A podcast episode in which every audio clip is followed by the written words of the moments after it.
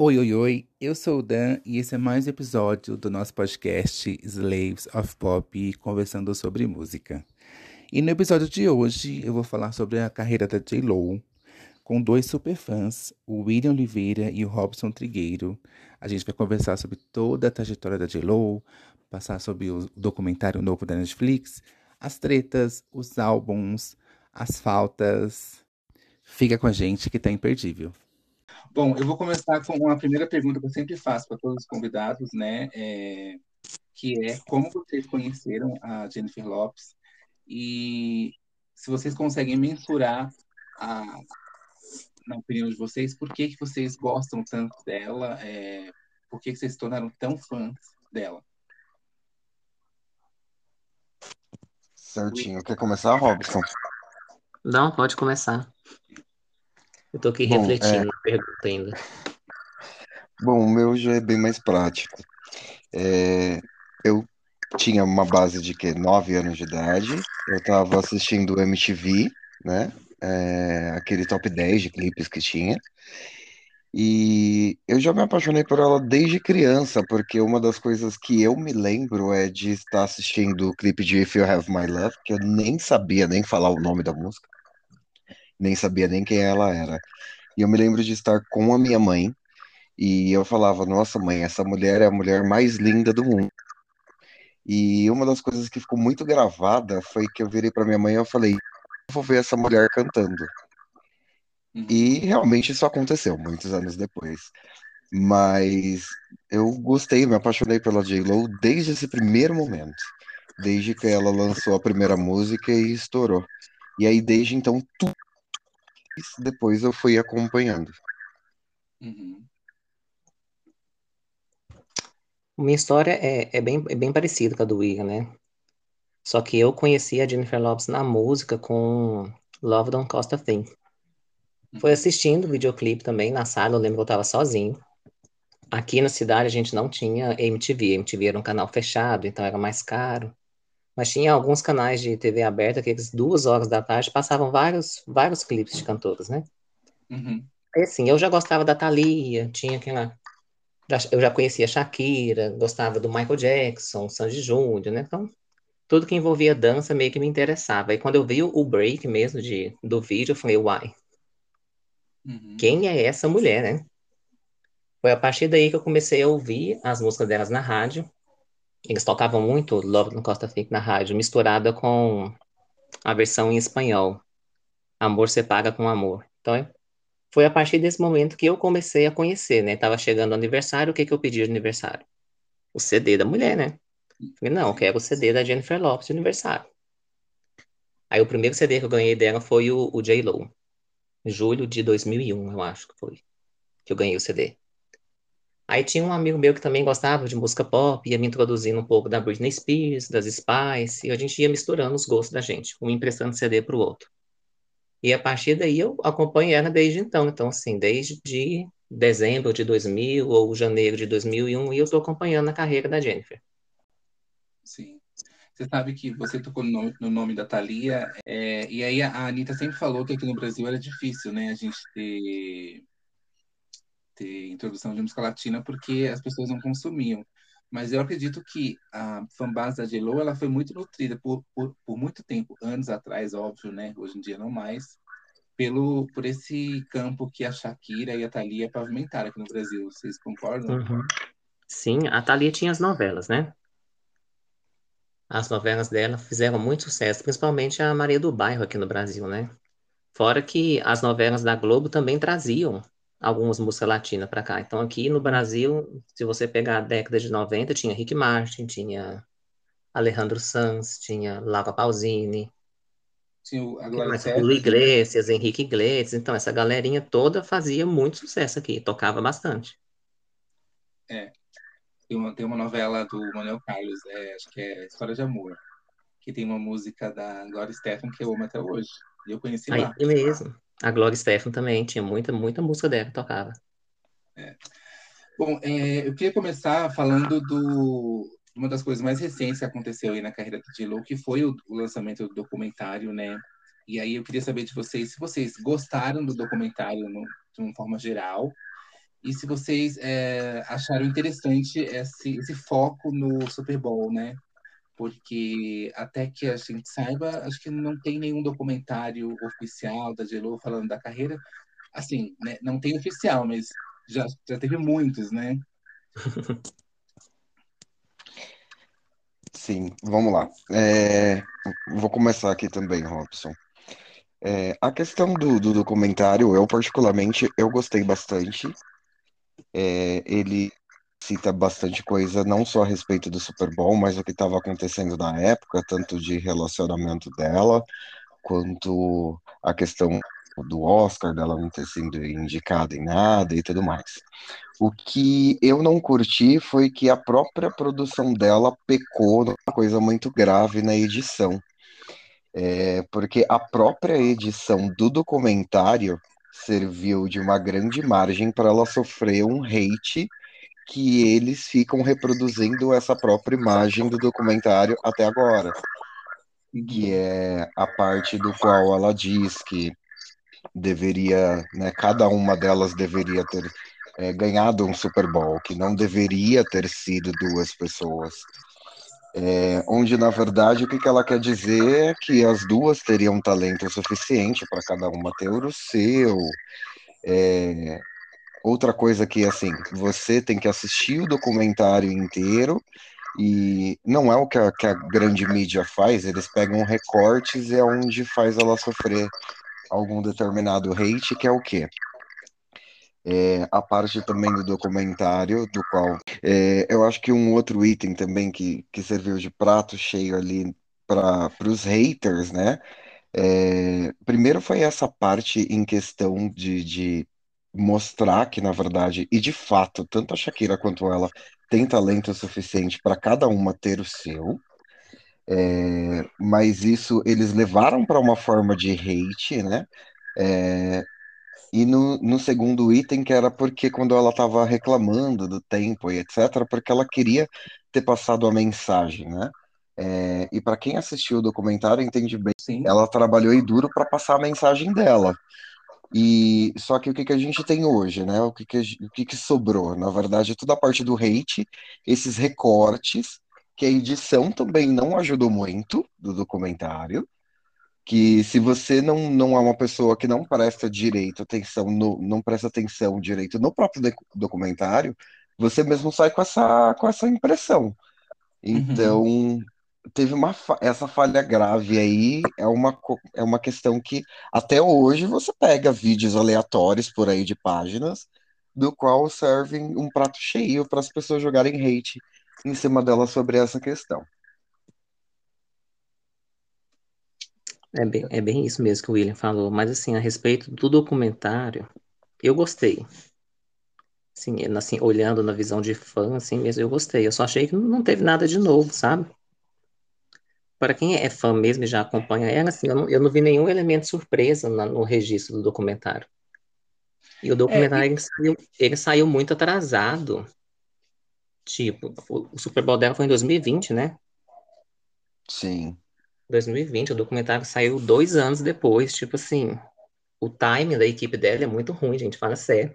Então, eu super entendi o que vocês falaram, mas é... eu achei interessante, porque é, tal, talvez se ficasse repetindo muito a história dela, que ela já contou, né, há, há 20 anos atrás, né, há 20 anos que ela conta a mesma história, eu acho que seria cansativo. Eu acho que nesse foco do Super Bowl, acho que é uma coisa interessante, né? Como a gente vê tudo hoje em dia, talvez esse lugar que vocês estão falando que vocês não, não viram novidade de nada, tenha venha desse lugar de que, ah, como eu sou fã, eu acompanho, então eu tenho eu, os bastidores eu já vi na época, né? Mas quem não é tão fã, ou, ou quem não é, esse recorte daquele momento talvez seja mais interessante. E também acho que essa coisa do, da narrativa dela falar da questão do, das duas lá, foi uma faca de dois gumes, né? Porque por um lado foi ruim, mas por outro foi o que divulgou o documentário, né? O popularizou muito mais, né? Então, talvez seja mais do que do que ela vai fazer após isso do que a fala em si. Porque a fala em si também, é, eu acho que as pessoas são muito é, machistas em relação a isso, né? De, de querer rivalizar as duas mesmo, mas ela só falou um fato, né? De que se todo mundo estava fazendo sozinha, por que elas não poderiam fazer sozinhas, né? Exatamente. Basta ver o da Rihanna esse ano aí, ó. Foi só ela e Deus. Exatamente. Então, a, quando eu via do, o, a polêmica assim, eu falava, gente, as pessoas são bestas, né? Tipo, você não pode falar nada, você não pode ter autoestima. Mas depende da pessoa, né? As pessoas, elas escolhem quem pode ter e quem não pode. É, mas entendi também que esse buzz aí deu para divulgar de graça o, o documentário. É... Não, o documentário, em termos de sucesso, ele teve um sucesso de público. Porque acho que ele foi top 10 em mais de 60 países. Teve nos Estados Unidos, acho que ele chegou ao número 1 do, do, dos mais assistidos na semana aí. Uhum. Aí eu tava olhando, comparando com o da Shania Twain, que saiu também, pouco depois do da Jennifer, o dela foi top 10, acho que assim, 5, 6 países só. Tipo assim, então eu falei, ah, o da J-Lo então ainda bombou um pouquinho mais. É, eu tô, Deu certo. Uma das coisas que eu senti falta no, no documentário, que eu acho que seria interessante ela trazer, né, que também é uma faca de dois gumes, né, é a questão dela com o Ben, né. Acho que seria interessante eles falarem o que de fato aconteceu, porque para mim, que estou de fora, né, que gosto das músicas e tudo mais, mas não me aprofundo é, muito, né, igual um fã, é, ficou muito nebuloso essa separação dela com o jogador lá de futebol e, e a, né, bem abrupto, né? É, até a questão mesmo dos anos 2000, por que terminou de fato, porque na época se falava muita coisa e, né, seria uma, uma, uma tomada de narrativa interessante deles, né, em, nesse documentário, vocês não acham? Eu achei, eu particularmente achei mais positivo não falar sobre o Ben Affleck nesse documentário, porque na época do Super Bowl ela estava com Alex Rodrigues, então eu achei que fez uma narrativa legal ali para a época que ela estava.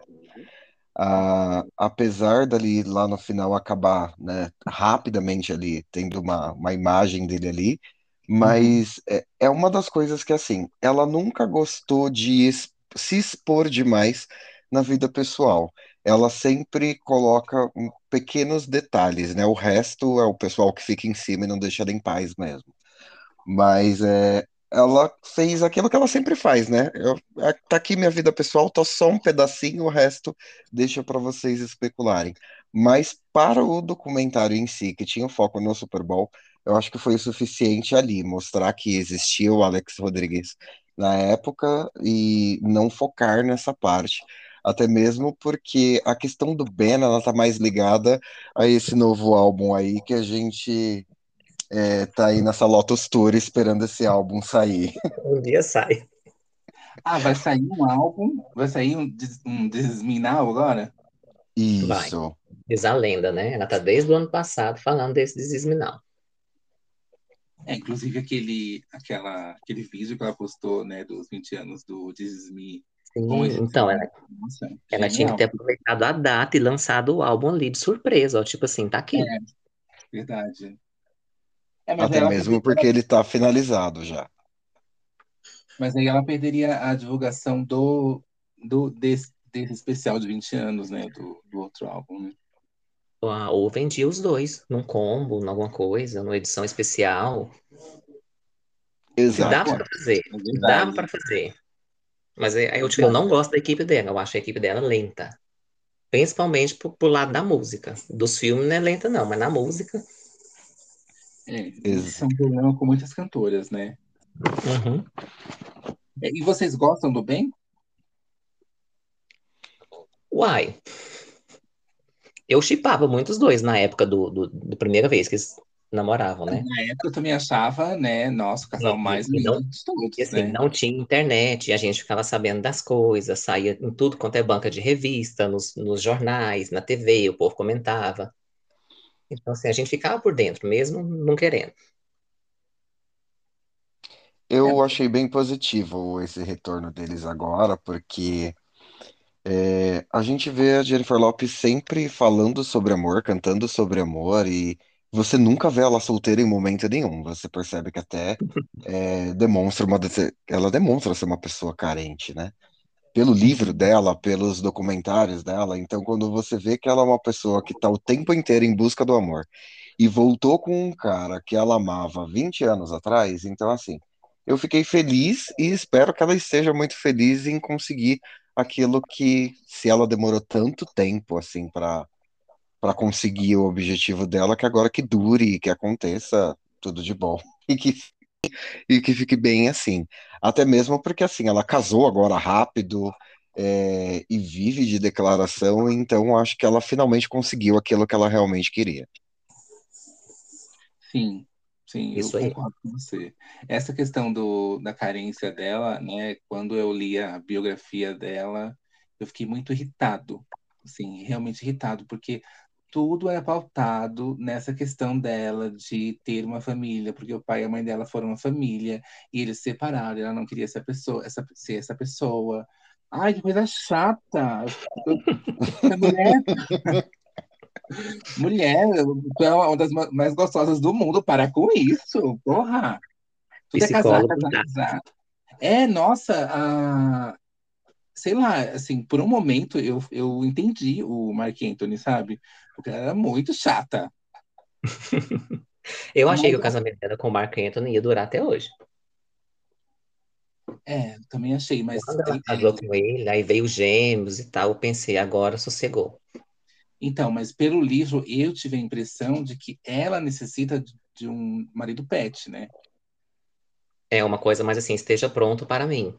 Que esteja pronto para Sim. mim, para servir, para, para fazer a, a cena da, da Santa Ceia comigo, né? Jesus, Isso, Maria, e, porque, assim, é é a impressão que eu tive, óbvio, gente, que pode ser que não, não seja isso, né? Seja só uma narrativa que ela estava ali no, no, no livro, porque também é importante dizer que foi pós-separação, então ela estava muito sensível, né? Talvez ela tenha focado nisso, né? É, mas uma das coisas do livro que, que eu acho interessante também é que ao final do livro, né, como, como ele vai acompanhando o show e tudo mais, uma das coisas que ela prega no próprio livro fala sobre achar o amor próprio, que é o verdadeiro amor, e o amor pela família, pelos filhos. E que acaba sendo uma hipocrisia, porque quando o livro foi lançado, que já foi um tempo pós-turnê, ela já tinha namorado com um, depois com outro, e ela, ela não para, ela nunca parou com essa busca incessante por Uhum, amor. Eu acho que exatamente. agora ela vai sossegar, que ela tá com um cara que ela queria. Então, na questão do amor, eu acho que ela sossega, mas aí o ruim é que quando ela tá sossegada demais com um cara, ela sempre acaba esquecendo a música e fica focada em filme, que foi sempre um pouquinho da. Eu, particularmente, uma das coisas que foi sempre um pouquinho da minha revolta, né? Porque eu até brinquei com você desde o primeiro contato, falando que não é fácil ser fã de Jennifer Lopez, porque sempre tem alguma coisinha, alguma coisa que está atrasada, alguma coisa que não foi lançada, alguma promessa que não foi feita, ou alguma divulga- divulgação que foi esquecida. Sim. Então, também, sempre quando ela tá, acho que o Jonathan até vai poder complementar isso, porque parece que assim, ela começou a namorar com alguém, ela esquece que tem fã. Esquece de carreira, né? É, É porque ela, ela deve gostar mais, gente, de atuar. Isso, acho que não é segredo. Então, assim, quando surge a oportunidade para fazer algum filme que vai render um dinheirinho para ela, ela faz. É, eu, eu acho também que existe uma coisa filme que seja, ela vai fazer. toda, todas elas, é, quando tem, né, família, quando tem filho, né, é, família todo mundo tem, né, mesmo antes de casar, mas ok. É, elas gostam dessa coisa de gravar filme, gravar série, porque elas podem levar a família junto. É um Sim. tempo curto, né? Elas podem se Uhum. programar, elas podem fazer nas férias as crianças, né? Para poder levar as crianças junto. Então, acho que isso em relação à música é um pouco mais É mais confortável. complicado. E, e, e ela, ela, ela abriu a, a, a produtora dela, né?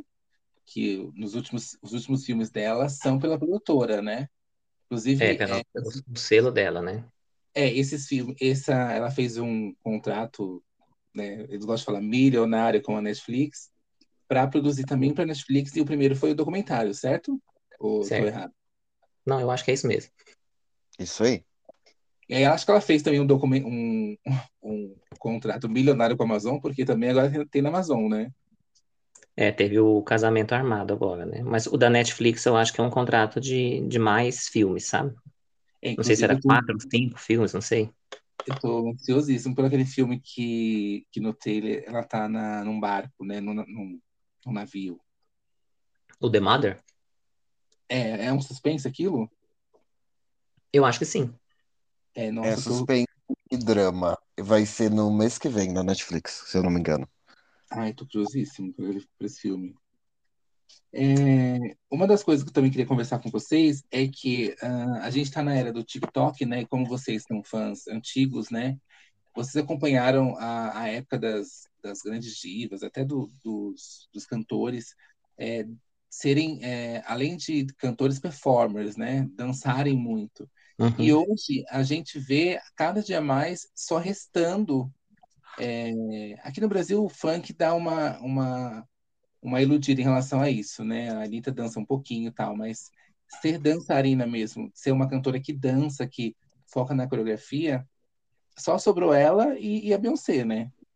E paralelo a isso, a gente tem é, o TikTok é, fermentando muito a dança. Então, eu queria saber de vocês se já viralizou al- alguma dança da J.Lo e o que que vocês acham disso, né? Que como que a gente tem uma plataforma que exalta tanta dança e a gente tem tão poucas cantoras que realmente dançam, que entregam, porque você vê um show da Jennifer Lopez, visualmente é um show da Broadway, né? E você vê uma Sim. cantora dançando um passinho no TikTok, é uma coisa muito pobre. Então, é essa a diferença que eu tô falando, tá?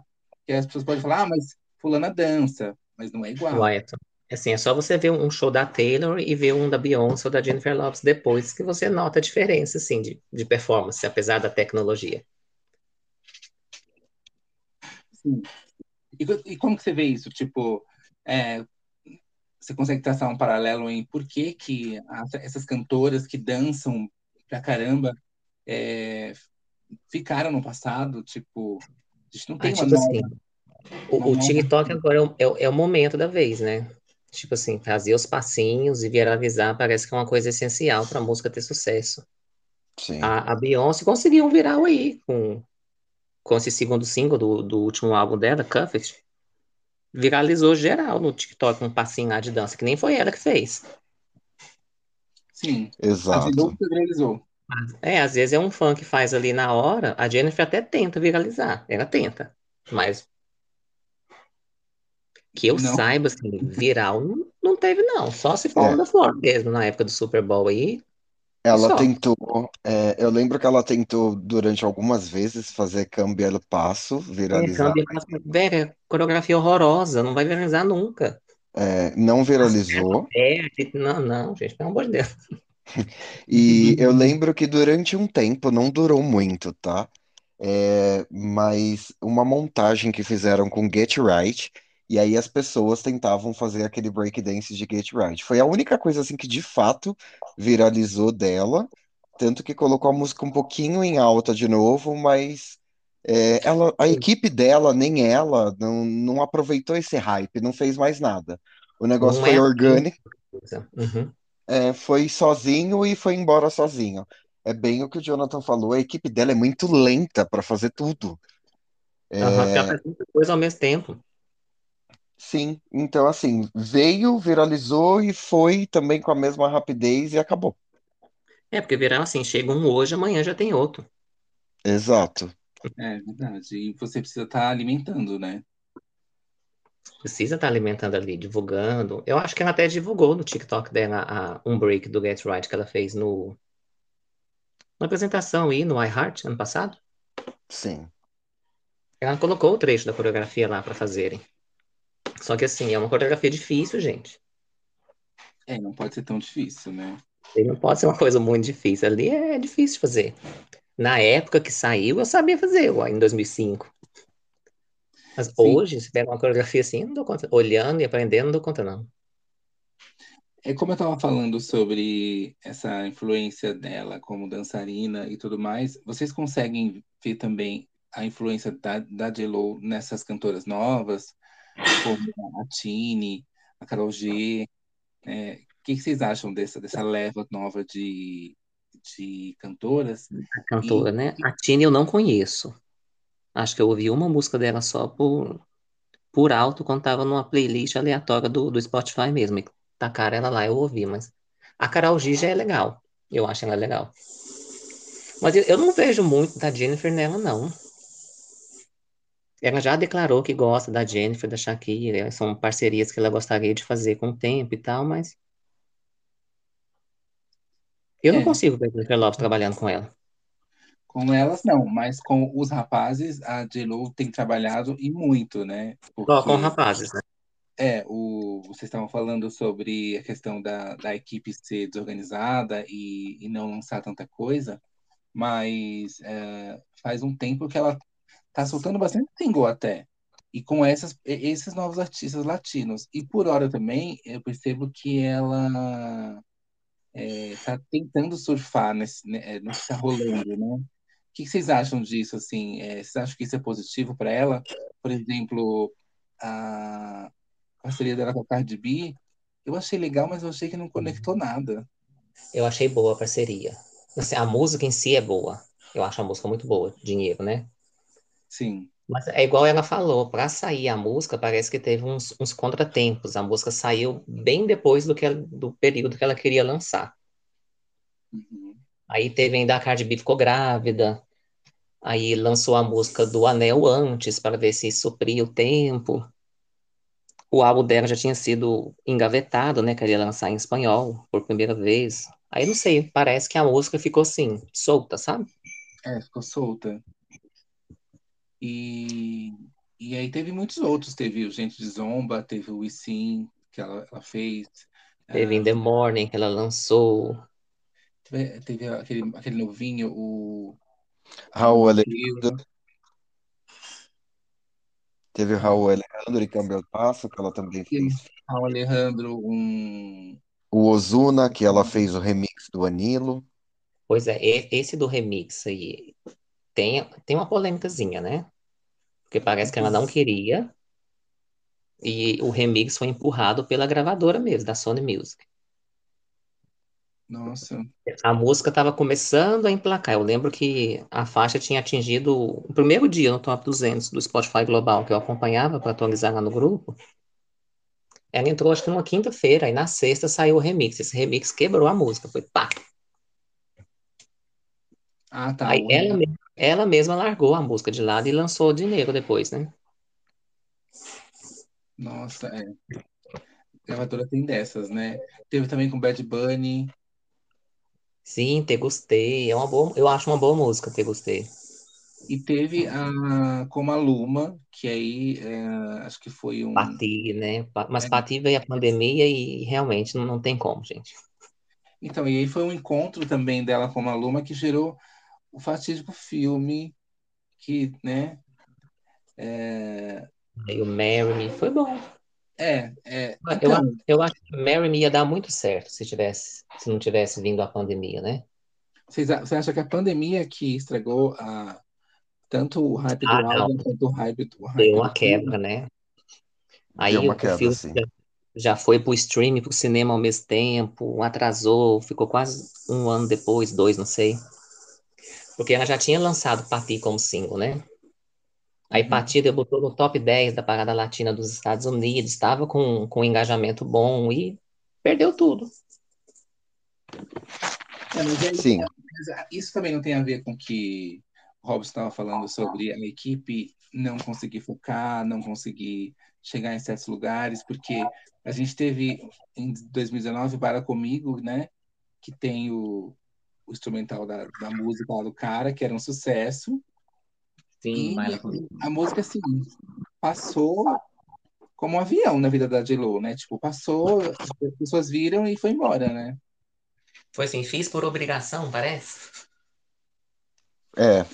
E é, é uma das coisas que, assim, eu meio que revolto, assim, esse lado fã, porque ela foi no iHeart, é, ela apresentou a, a música ainda com o Fiesta Latina, abrindo o show com essa música. Foi linda a apresentação, pesadíssima. E aí eu fico me questionando, eu falo, demônia, por que você não, não investe mais, sabe? a gente fica. Eu, é muita coisa que, que a Jennifer Lopes vai fazer que a gente fica no querendo mais e, e nunca sai mais nada. Ela vai lá, ela apresenta alguma coisinha e larga, ela espera que as coisas aconteçam sozinhas. Assim, Sim. o- lá atrás, On the Floor aconteceu sozinha, Dance Again Uhum. aconteceu sozinha, só que ela tem que entender que não é toda vida que vai acontecer sozinha. E Ainda mais a- é, e ainda mais agora que o consumo de música tá muito, é, tá muito fútil, tá tudo muito rápido, tá tudo muito instantâneo. E se ela não insiste no próprio trabalho dela, os fãs já não conseguem fazer muita coisa também sozinhos, né?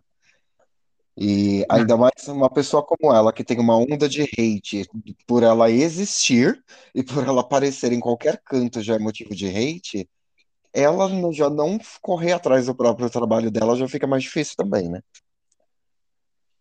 Sim.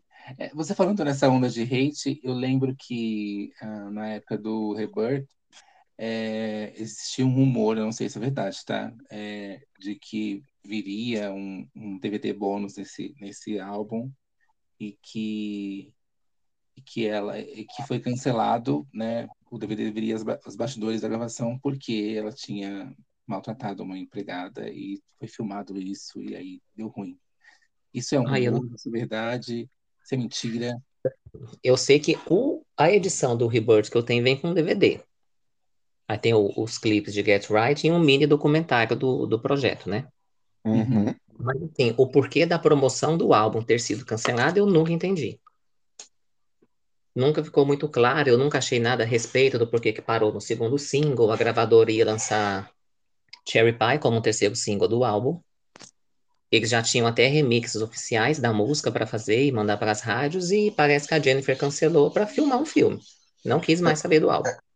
Ela largou o álbum e foi fazer filme também. É a única coisa que. A única que ficou claro pra época era isso. Ela largou o álbum e foi fazer filme. E foi filmar o filme dela. Acho que foi a sogra até que não foi fazer.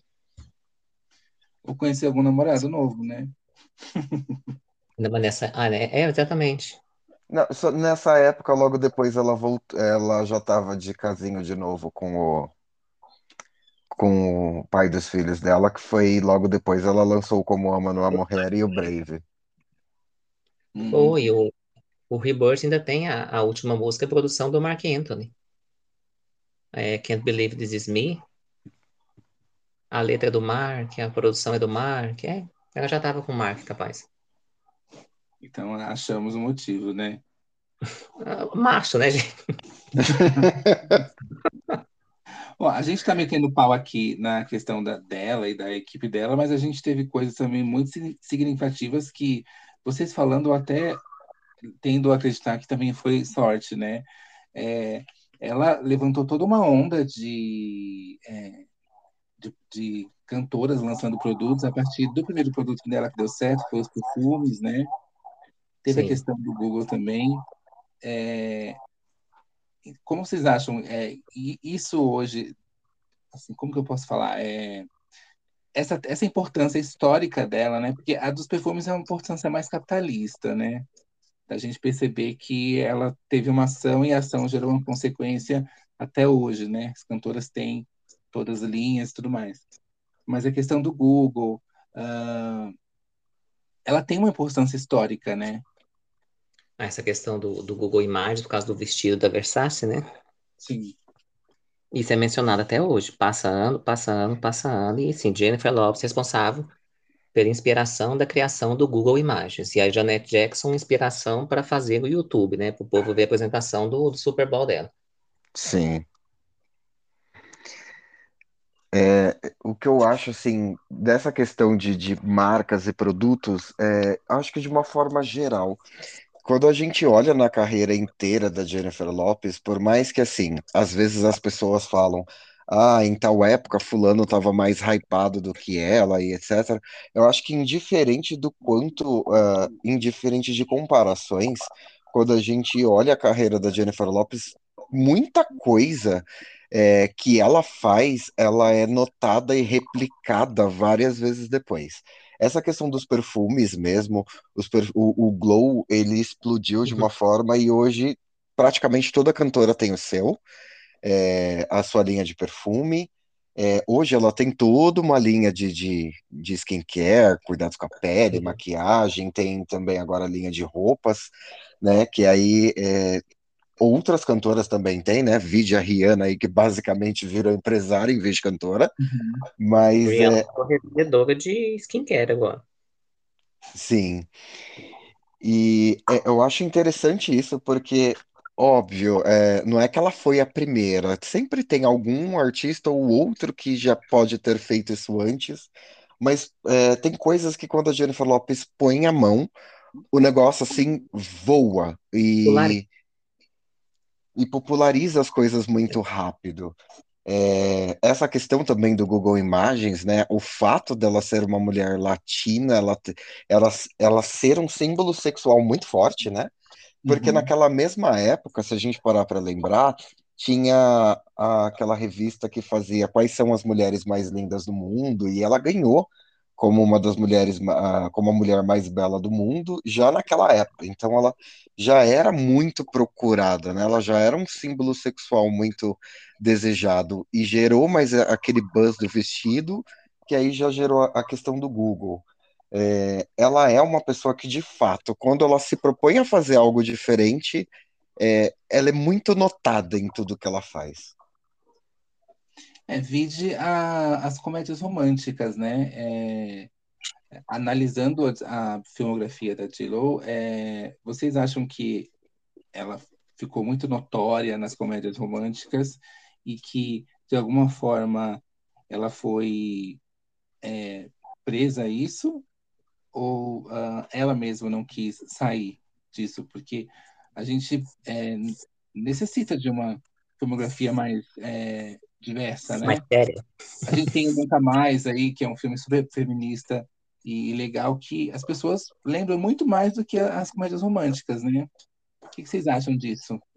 Como Assim, que ela equilibrou nunca isso? mais, você tocou no, no Nunca Mais aí, Nunca Mais agora, que o pessoal tá descobrindo que existe esse filme.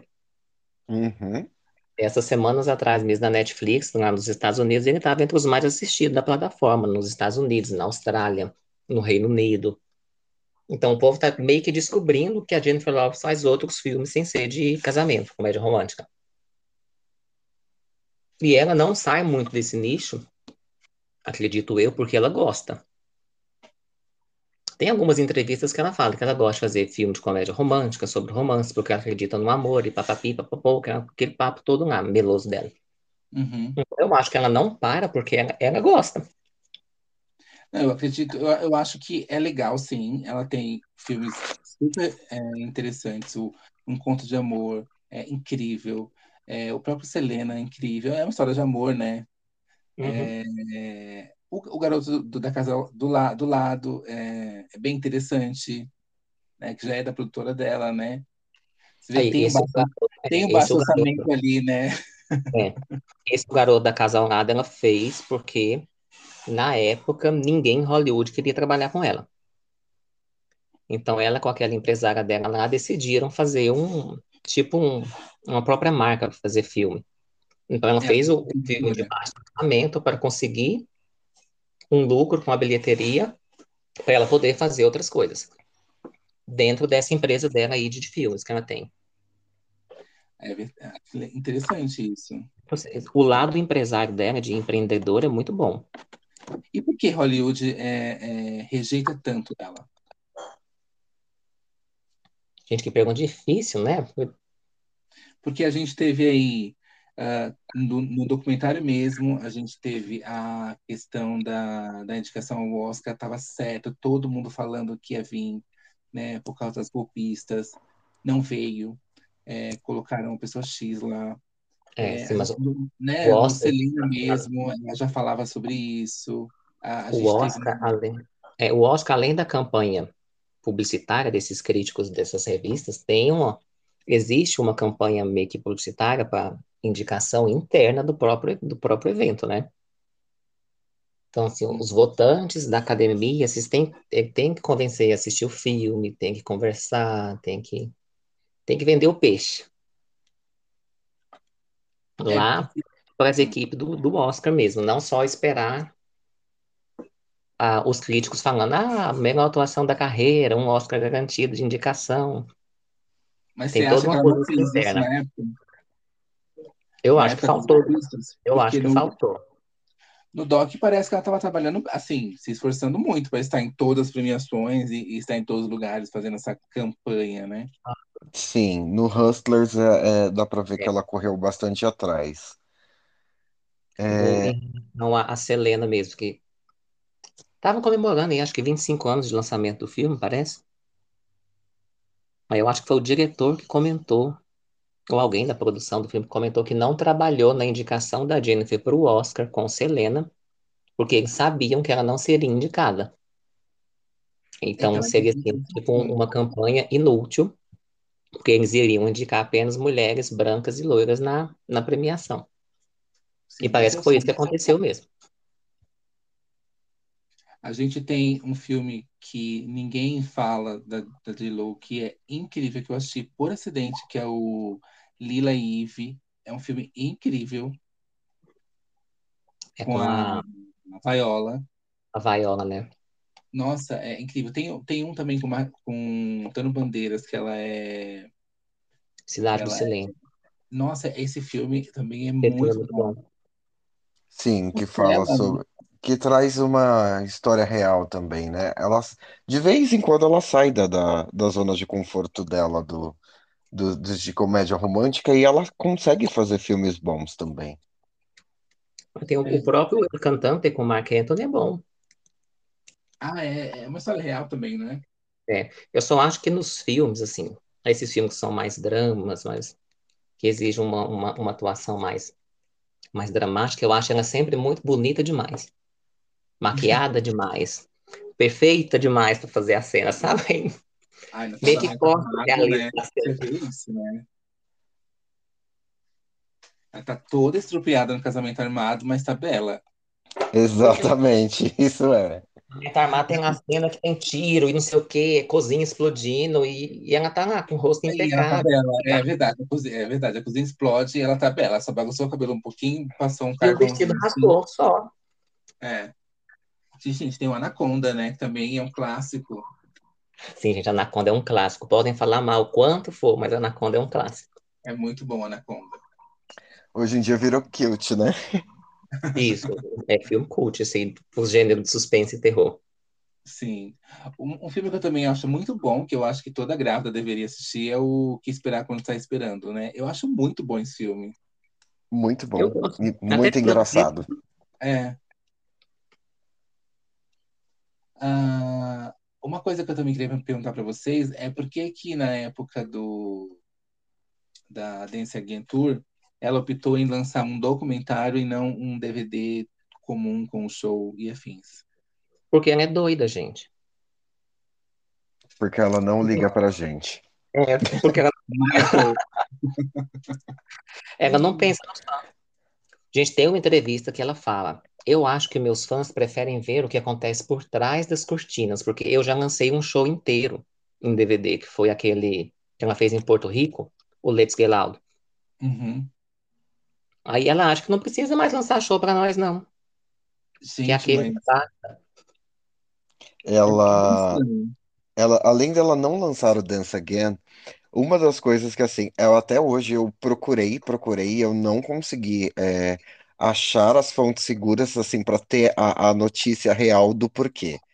É, a Netflix tinha acompanhado naquela It's My Party Tour, que Sim. foi uma turnê de 50 anos de idade dela, filmaram o show todinho em vários dias e nada, nem documentário, nem show, porque até então eh, era para ser lançado como se fosse igual o da Taylor Swift, o Reputation Tour, que em vez de ser lançado em DVD, lançava na Netflix. Uhum, E nós não uhum. tivemos, de novo, nada.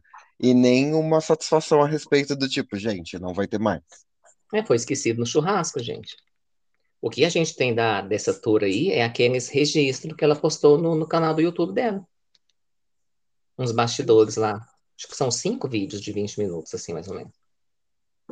Aí mostra É. algumas cenas. Em Marry Me tem uma cena da It's My Party Tour lá, passando na televisão, uma cena lá. Aí assim, é isso que a gente pode esperar. Quem sabe um dia ela vaza isso daí, né?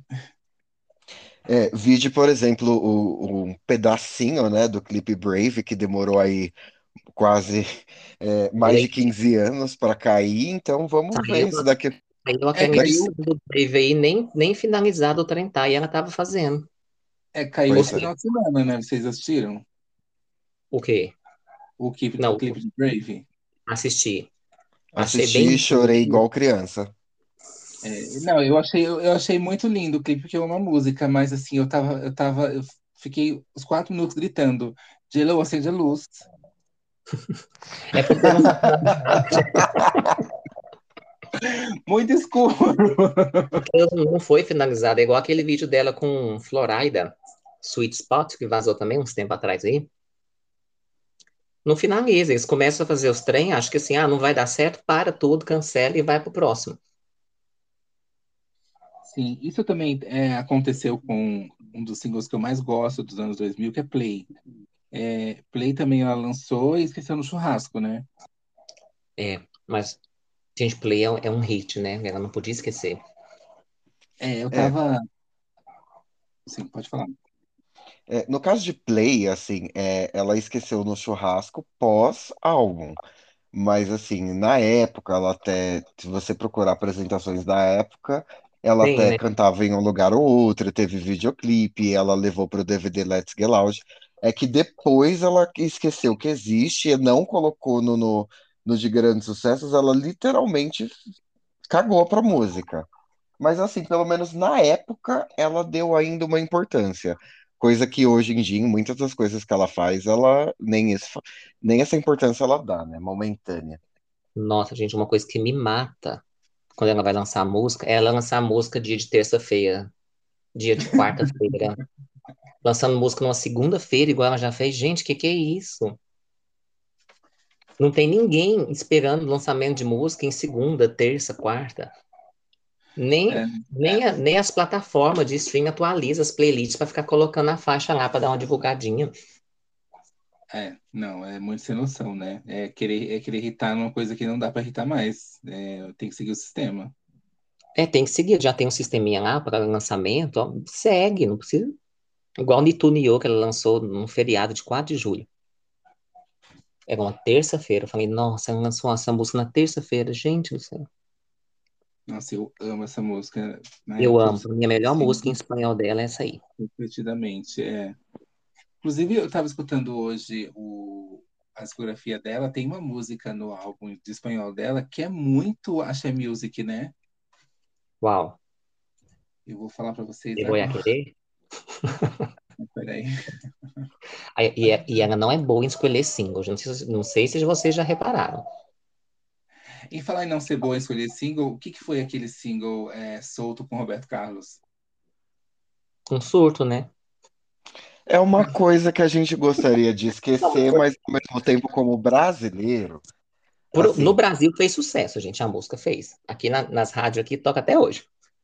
é, e assim, a- como brasileiro eu digo, é, ela deve se sentir muito privilegiada, porque tipo, ela não cantou com qualquer artista brasileiro.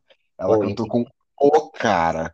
Por mais que, tipo, ah, hoje, pra gente que é jovem, falar que Roberto Carlos é, é brega, não, o Roberto Carlos é o cara. Não consumo, mas eu reconheço que ela, é, é- Uhum. ela história. com E, e ele falou que daqui. foi ela que procurou ele para fazer a música, né?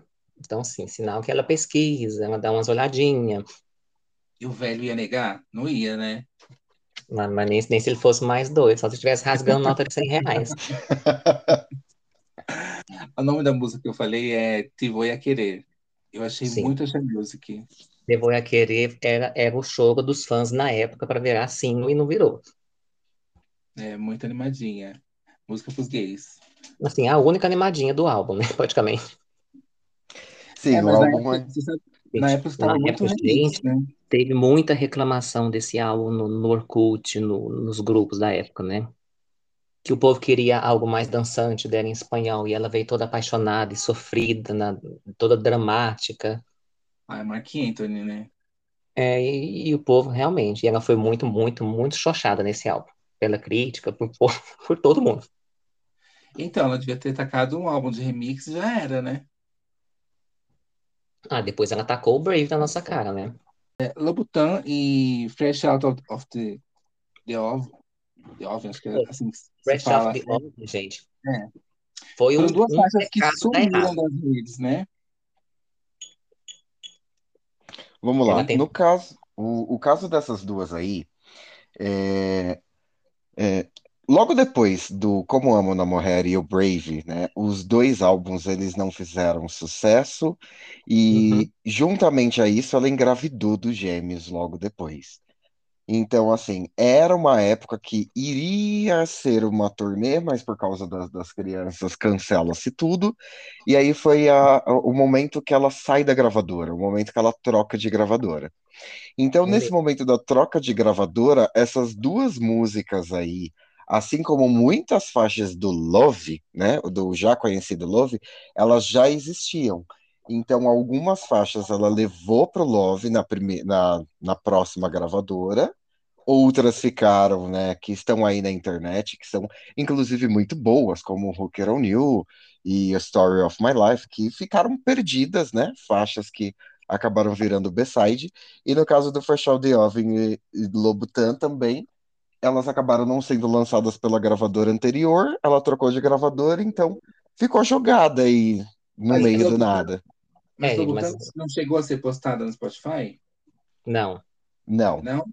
Esse é o single, acho que o single mais que mais fracassou na vida dela foi esse aí, né? foi.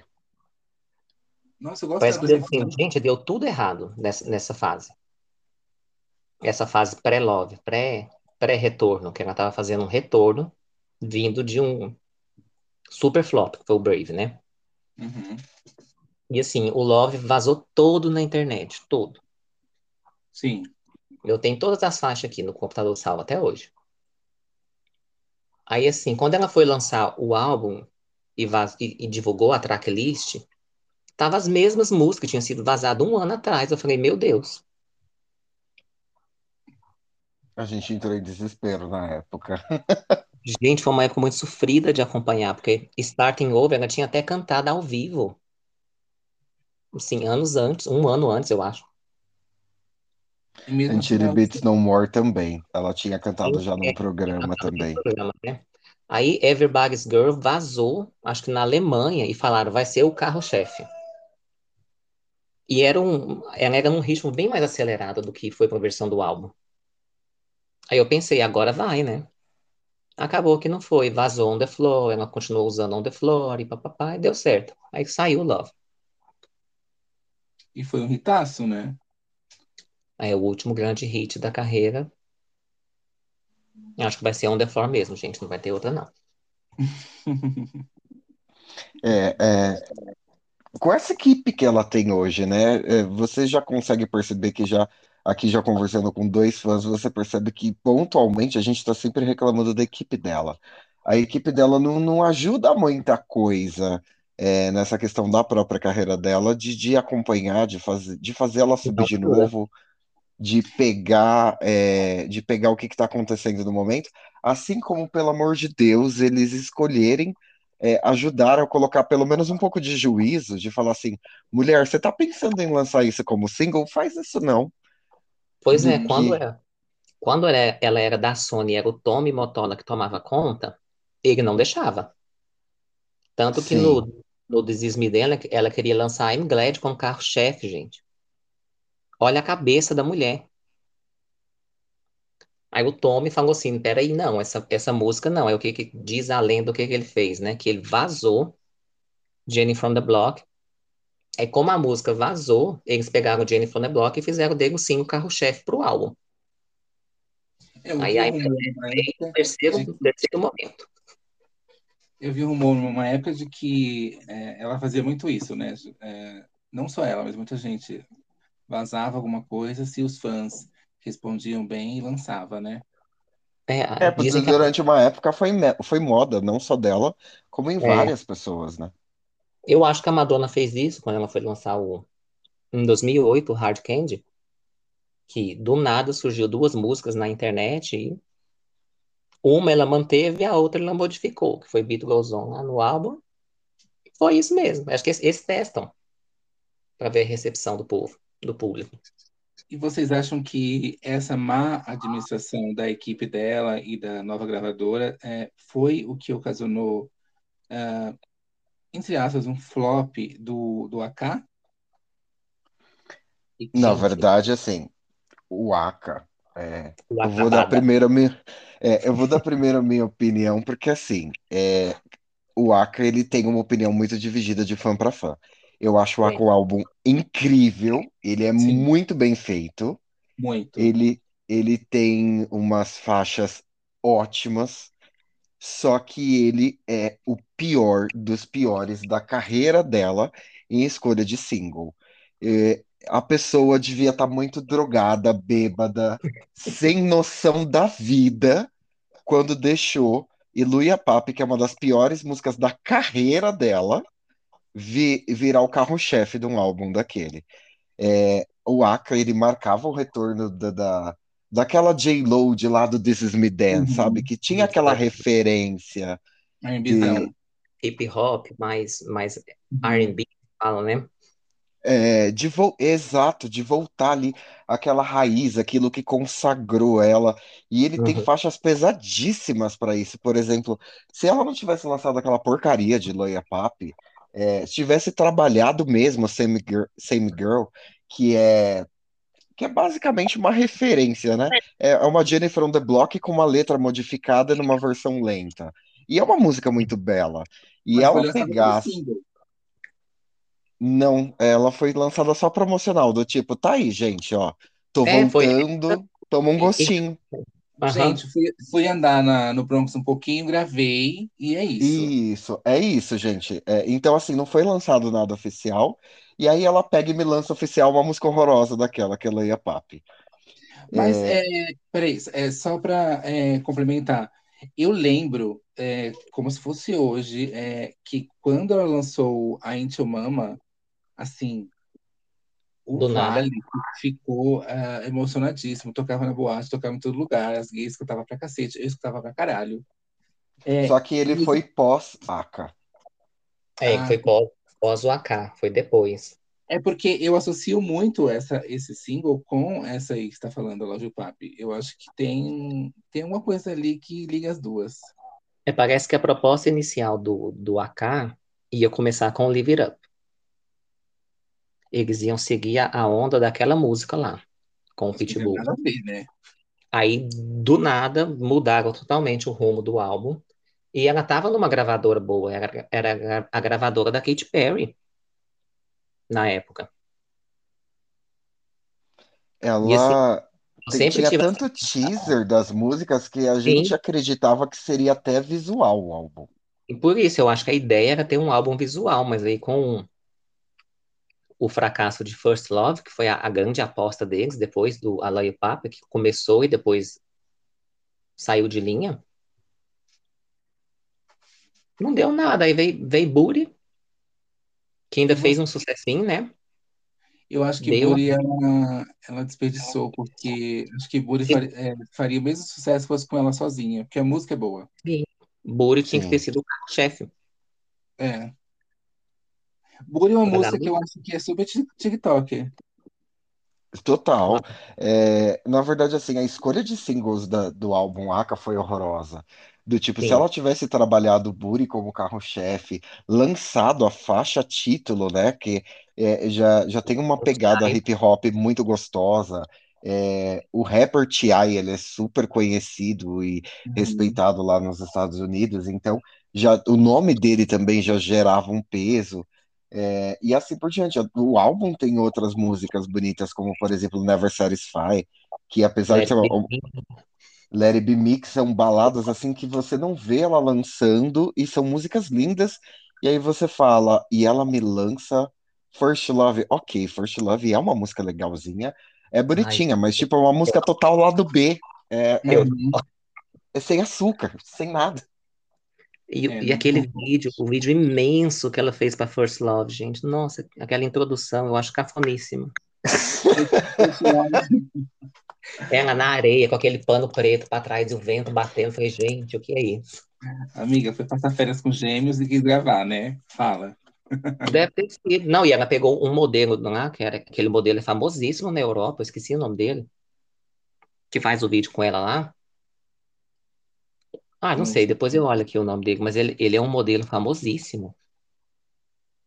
Um, um dos mais badalados da moda, né, nos anos atrás aí, na época do vídeo e tal. Eu pensei, talvez na Europa dê certo, né, a música. Uhum. Produção do Max Martin e tal, super renomado, mas não vingou, não vingou. Nem o vídeo vingou, gente, nem o vídeo. Vocês acham que esse, esse flop aí é, faz, faz com que ela até hoje tenha esse receio de lançar um novo álbum e ficar só nessas colaborações aí e tudo mais? Acho que gerou o. Eu acho que o Aka gerou o receio da gravadora, Eu também não acho. dela. Ela Porque ainda tá as. gravadora aí que vocês falaram, da, da Katy Perry. Sim, porque assim, o álbum ele teve uma divulgação boa. Eu não achei a divulgação inicial ruim, assim, pro lançamento, de preparar o terreno. Sim, a gravadora investiu Investiu. e, e, fe... e só que o que que acontece? É, antigamente, por exemplo, na época do Tommy Mottola, ele investia, mas ele falava: você fa- vai aqui, aqui e aqui. Então Aham. ele dava a direção, ele era o patrão do negócio e ela simplesmente era uma funcionária que obedecia, né? Sim. Como muita gente daquela época. E po- e já nessas produções mais recentes, que é a, a, a a gosto do próprio artista, ela não tem um gosto lá muito legal e nem a produção dela. Então, hoje gravado- as gravadoras não querem investir. Por exemplo, por primeira vez, que era para ter saído alguns anos atrás, que era o segundo álbum em espanhol dela, a gravadora abandonou. Ela prometeu para gente fã até me- o mês que ele iria sair. Ela já divulgou a data. Ela divulgou data, ela passou o Divulgou nome data. das faixas, ela passou tudo, ou seja, esse álbum ele existe e a gravadora fez assim, não, não existe mais. É porque eu acho que as músicas que ela já gravou, outro artista já deve ter gravado, gente. E É, lançado. não lança, eles dão para outras pessoas, né? né? A gente nem, nem fica sabendo. É. É, agora Não eu tem, acho que não tem não aquela baladinha que ela cantou do Por Primeira Vez, uma música lenta, numa premiação aí, que eu esqueci o nome da música agora. Verdade, é uma que nem tem a, a apresentação oficial no, Não, no... tem só essa, essa que ela fez no ao vivo, numa apresentação aí nos Estados Unidos. Que Eu também seria não um- uma das faixas do álbum, eu esqueci o nome agora. Não, mas também, gente, é esquecido, né? Não tem como voltar atrás. E também ela já lançou tanto single em espanhol que já deu um álbum, né? Sim, já dava um álbum. Ela já entregou esse álbum para vocês, se vocês estão reclamando, hein? É, né, desde o álbum, 2015 ela só tá lançando single solto, né? Sim, ela entregou espanhol em pedaços. É, falando também é, em algo solto e né, diferente, o que, que vocês acharam da, do feat dela com a Cláudia Leite, o Pitbull, a vinda dela ao Brasil? Vocês conseguiram vê-la, né, em algum momento? E Eu também, aproveitei, eu aproveitei a vinda dela, eu assisti no trabalho, com meu chefe atrás de mim assistindo junto comigo a apresentação dela na Copa, né? Mas assim, teve a questão do delay, né? Parece que a voz dela não estava sincronizada com a do povo, estava estranho de assistir na televisão. Sim, ainda rolou isso na época também.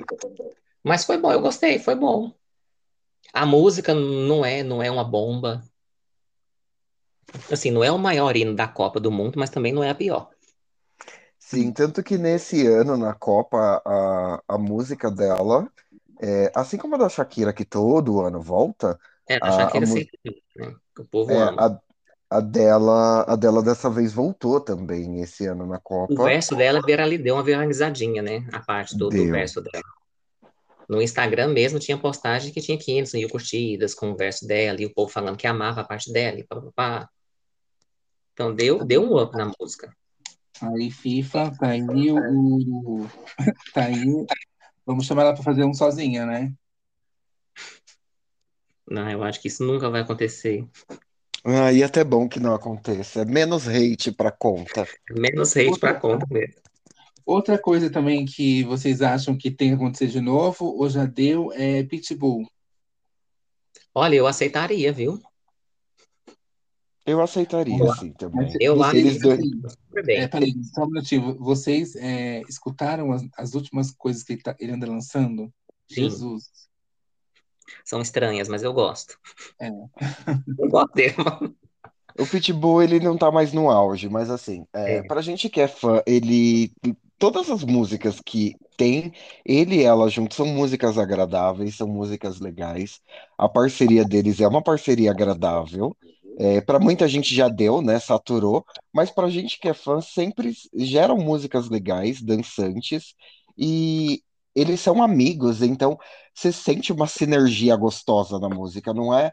aquela música que você literalmente vê que a pessoa foi lá, emprestou a voz dela 20 segundos e que eles nem vão mais saber quem é o outro. Uhum. Sim, é. Eu também eu, eu gosto da parceria deles dois. Eu gosto até Ah. das músicas que tem no álbum dele, que tem ela, que ele não lança, as músicas como single, são boas, são legalzinhas de ouvir. Sim. Ah, a J.Lo, ela passou pelo Brasil há alguns anos atrás, né, aqui em São Paulo, né, no Pop Festival 2012, né? Foi Exato. 2012. É, vocês conseguiram ir ao show? Eu não fui. Eu fui, O William conseguiu ir, né? consegui. E aí, Realizei o sonho de criança.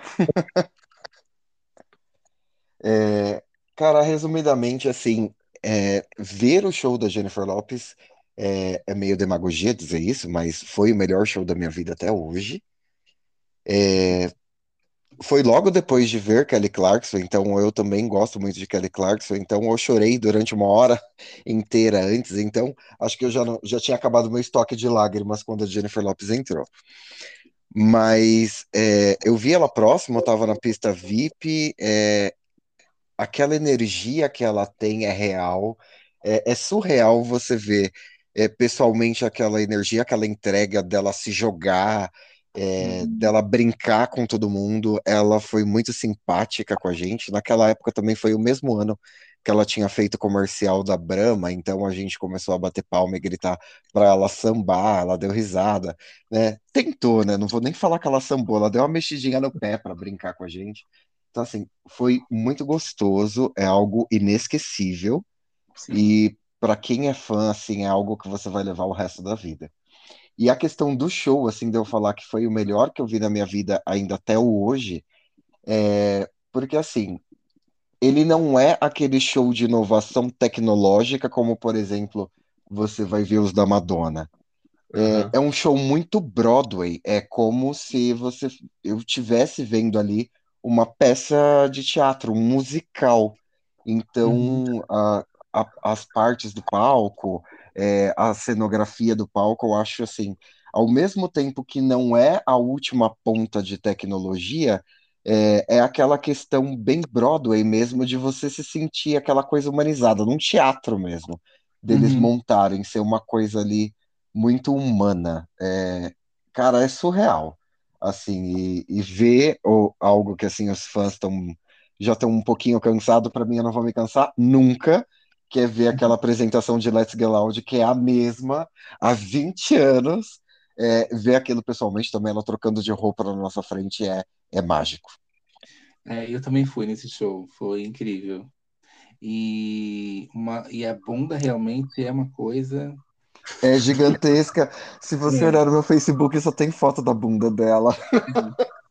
É realmente uma, um patrimônio nacional. É. E por que que ela não voltou mais para o Brasil? Você Porque acha ela não que. fez mais turnê também, né? Não, mas não teve a It's My Party? Pra ela voltar com um show dela, só ela, eu acho que não dá. Não rola. A gente Eu tá acho que não. festival aí, será que não rola? É, Ela tem é, com, como convidada de um festival. Porque aí dá gente. Sim. A fanbase dela aqui é muito pequena agora. Vocês É. podem ver, a gente não consegue colocar uma música dela nem no top 200 do Spotify Brasil desde, desde chegaste. Uhum. É complicado mesmo. Então, eu acho que um festival, um detal da vida poderia vir, né? Sei lá, até um Rock in Rio. Seria interessante. acho que ela tem energia para isso, né? Para festival, né? Sim, para trazer Jennifer Lopes aqui é só em festivais assim mesmo. Só que também tem um outro detalhe. Igual você tá falando que teve a It's My Party Tour. A turnê, ela basicamente não saiu dos Estados Unidos. E a Jennifer Lopes tem um problema muito sério com essa questão de turnê é, na verdade, com a vida toda. Então, agora, ultimamente, que ela se sente um pouco mais segura para fazer show, ainda quando ela faz é só lá nos Estados Unidos. Então, que é onde ela tem, onde ela ganha realmente dinheiro, onde realmente o povo gosta muito dela. Mas ela nunca sai muito de lá, tanto que, por exemplo, ela não vai muito para a Ásia, ela não desceu para cá, ela tem trocentas músicas em espanhol, e no México mesmo, ela não faz show. E no México ela tem público. No que México ela tem, ela, tem, ela tem um público grande no México. Você pode ver no Spotify lá dos países que mais ouvem, o México está lá no meio. Nossa, muito bizarro México, isso. Espanha. Se ela for fazer um show no México, ela, ela se sai bem lá. E ela Aí, não vai, ela fica nos Estados Unidos. É. A It's My Party Tour ia ter uma leg na Europa, mas não deu certo, cancelaram, né? Não sei aqui no Spotify tá primeiro Londres, segundo México, terceiro Santiago, aí. quarto Sydney, Austrália e em quinto São Paulo. Olha aí. Não tem uma uhum. cidadezinha dos Estados Unidos aí, ó, no Spotify. No é, top 5. É. Olha, olha lá. É, nos Estados Unidos eles usam mais a Apple Music, mas tá, tá valendo. pelo amor de Deus. Faz essa pela gente, ó, aqui em Rio. Ah, essa. É... Tem que mobilizar é... os para marcar lá no Twitter, assim, para trazer a Jennifer Lopes no Rock in Rio. Então, eu perguntei isso porque, assim, é... nesse tempo todo que ela tem de carreira, a gente sempre vê uma notícia ou outra que ela fez um show no Emirados Árabes, que ela fez um show não sei aonde, uma é, coisa assim complicada, né? Shows, shows, são shows particulares, né? O, o, povo contrata, ela coloca lá, ah, é 10 milhões para eu ir cantar aí, o povo paga, ela vai. Sim. É bem tipo Roberto Carlos mesmo. Da... É, é bem é. tipo Barbara Streisand tá hoje em dia. É o navio da Jennifer Lopes, né? É. Ela tá com um projeto aí de alguma coisa no navio, né? Ai, meu Deus.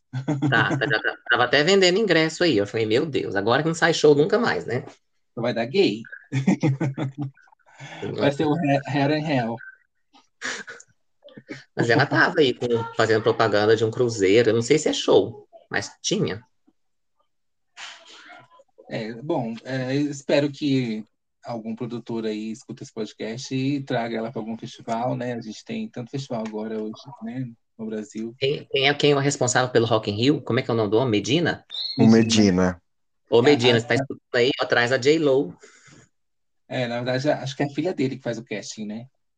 Então, filha é. dele paga a J-Lo. Verdade, imagina, on, on the floor, né? naquele monte de gente. É sonda, você fica tentando, tentando trazer a Lady Gaga só para ela cancelar no dia. Traz quem vai fazer o show. Ela tá coringada, agora ela não vem nem. É, a Gaga tá focada, em, tá focada na carreira de atriz agora. Pô, gente, é... Pra ela, pelo menos abraça, né? O povo não pega pesado com ela, não. Sim. É... Acho que os últimos dois tópicos que eu ia perguntar para vocês é se vocês assistiram é, Shade of Blues, a, a, série dela policial lá. É, eu não assisti. Eu parei na primeira temporada, não vou mentir, não. Eu tenho preguiça de série, gente, porque assim, ah, às vezes dura a vida inteira, a série não acaba nunca, eu nem começo mais a assistir direito. A série é boa, não é? Porque, é... Ué, passava até no canal aberto aqui, acho que a é, Record passava. Record. Mas eu, eu não cheguei a assistir. Aí assiste, a série é bem legal, vai. É bem legal a série. Tem que tirar o tempo para assistir agora, porque eu nunca vi. Sim, e outra, uh, ah, para fechar, eu queria que vocês falassem é, o que vocês esperam, né, do que vem aí, esse álbum aí que vocês disseram, vocês acham que realmente vai sair, ou que vai ser realmente um, um nunca, né, nunca vem aí. Uh, Tomara que ela não se divorcie até sair esse álbum. Será que vem, será que vem uma, uma reconciliação com a Mariah? Já pensou? Um filho Não, gente, isso não isso vai nunca vai acontecer acontecer. nunca. Nunca. Isso nunca vai acontecer. Aí você gosta da Mariah é uma besteira também, né? Se você for ver, o gente, pelo que é eu, o, é o, é o velho a lá. Falando, quando eu vejo a Mariah falando dela, assim, ela tem raiva. Ela tem Mas raiva da o Jennifer. culpado é o velhote. O velhote que é, o- que é o, Mas, é o Mas culpado. assim, ela tem, ela a tem a razão dela, a ah, gente. é pra, pra Jennifer que usou o sample lá. Ai, a Jennifer devia, fazer um vídeo e falar assim: não fui eu, foi ele. É, Não, esse é um ela, assunto muito delicado, né? ela nem se importa com isso, não, gente. É, acho que nunca vai vir aí mesmo, né? Vocês não lembram aquela vez que ela fez a ela cantou na virada do ano, acho que de 2021 para 2022, que a Mariah Carey estava dando uma entrevista. Aí ela falou assim: "Ah, eu estou ouvindo música tocando por aí, quem é que está cantando?" Aí o- os repórteres falou assim, deu um risadinho e falou assim: "É a J.Lo." A cara dela congelou, gente. Ela ficou assim estática. Sim. É, é, Ela estava gostando da música que ela estava ouvindo, ela só não identificou quem era. Mas ela estava gostando, toda animada, Sim. perguntou lá quem é que tá cantando, e o cara vai falar, ah, é a J.Lo. Existe um fio, tá vendo? é que é é uma questão complicada. Você quer. mesmo assim, é, simplesmente não reaja. Não, eu acredito que assim, é, eu acho que você entendendo o mundo de hoje, você entendendo que isso é uma besteira, você entendendo que quem fez toda essa merda foi o, O o, Tom. o Tommy, entendeu? Eu entendo que, é, gente, a mulher, sabe, 20 anos atrás, às vezes a mulher não tivesse poder para falar não. E tem tudo isso. E, é, é e a- sobre e e a isso. Mariah, a Mariah sabe, porque você lê aquele livro dela, você sabe que o cara fazia Uhum. acontecer com ela. Então, é, é muito assim, porra, eu preciso ser pelas mulheres, sabe? Então, gatinha, vem cá, deixa eu gravar uma salsinha com você. É que essa acabou. questão de, de das brigas, né? Colocarem as mulheres para brigar igual galo de, de, de, briga, o pessoal gosta disso, né? É. É, eu vou tentar dar um pouquinho de opinião disso, que assim, o meu lado é complicado, porque assim, eu- até que eu conversei com, com o Dan, é, antes da, de, quando ele me chamou para o podcast, eu falei, a primeira coisa, o primeiro podcast que eu fui escutar foi o da Mariah, e por quê? Porque eu gosto da Mariah quase na mesma, propor- na mesma proporção que eu gosto da Jennifer Lopez, e falar desse assunto é muito complicado, mas assim, tentando ser o mais é, é, o mais pé no chão a respeito desse assunto é que, assim, se a gente for parar para pensar, quando que a Jennifer Lopez começou, que foi em 99, e a partir de 97, né, é, a, a relação do Tommy Mottola e da Mariah estava um caos, né, já não estava boa desde antes, mas a partir de 97 estava um caos. Em 98, a Mariah fez o quê? Ela gravou o filme Glitter. Em 98, a gente tinha Jennifer Lopez fazendo o quê? Sendo reconhecida por Selena, sendo reconhecida ali, tendo feito Anaconda. Então, assim, uma pessoa que era uma dançarina, Janet Jackson, que fez um filme sobre uma mulher, que foi importante, que sabia colocar um pouquinho de voz, que, vamos ser sinceros, a, no começo da carreira, Jennifer Lopez não cantava nada, ela só era um produto, assim como, por exemplo, um monte de produtos, sem citar outros nomes, é, um monte de outros de outros, de outros produtos que apareceram, né? É, então, assim, a Jennifer Lopez era só mais um produto. Só que a diferencial é que a Jennifer Lopez já era uma mulher feita, linda, e que a gente tinha o quê? A Mariah tendo é, feito o filme Glitter, que né, um filme bonito e tal, é que os filmes já ficam mu- prontos bem antes do seu lançamento, e aí você tem um cara que tá afim de investir nessa mulher espetacular e bonita. Então, vamos vender esse rosto bonito? Vamos vender esse rosto bonito. Aí ele pega aquela mulher que era pobre, do Bronx, que era só uma dançarina, que não tinha porra nenhuma na vida. E aí ele virou e falou assim: Ó, eu vou investir em você, só que a primeira música que você vai ter que gravar é essa regravação aqui. Aí depois você descobre que essa regravação que você fez, a Mariah Carey, que é a maior artista da década inteira, que tipo é a maior cantora atual do mundo, tinha acabado de ter feito aquela música, que é a regravação de Do You Know Where You're Going To, que tá no álbum Firsts. Foi a primeira já palhaçada que o Tommy Motola já fez. Isso, já, isso. É, você colocou um ponto que ninguém fala disso, né? É, já foi a primeira palhaçada que o Tommy Motola fez, que aí ele já fez assim: grava. E assim, a Jennifer Lopes, com o pouquinho de voz que ela tinha, não ficou feio. Tanto que, assim, eu escuto a versão das duas. Porque é muito bonita a Mariah lá com a miação dela, e é muito bonito a Jennifer Lopes com, com, com aquela choração dela na música. As duas versões são legais, mas as duas foram lançadas na mesma época, porque o cara mandou. Então, o cara já ali, desde o começo, ele já criou essa rivalidade feminina. Que não. Gente, é, mas se você for colocar a mão na cabeça, não existe, não dá para você virar, por exemplo, Jennifer Lopes no começo de carreira. Quem em sã consciência vai se colocar contra a maior, o maior nome que já surgiu assim na história da música no quesito voz.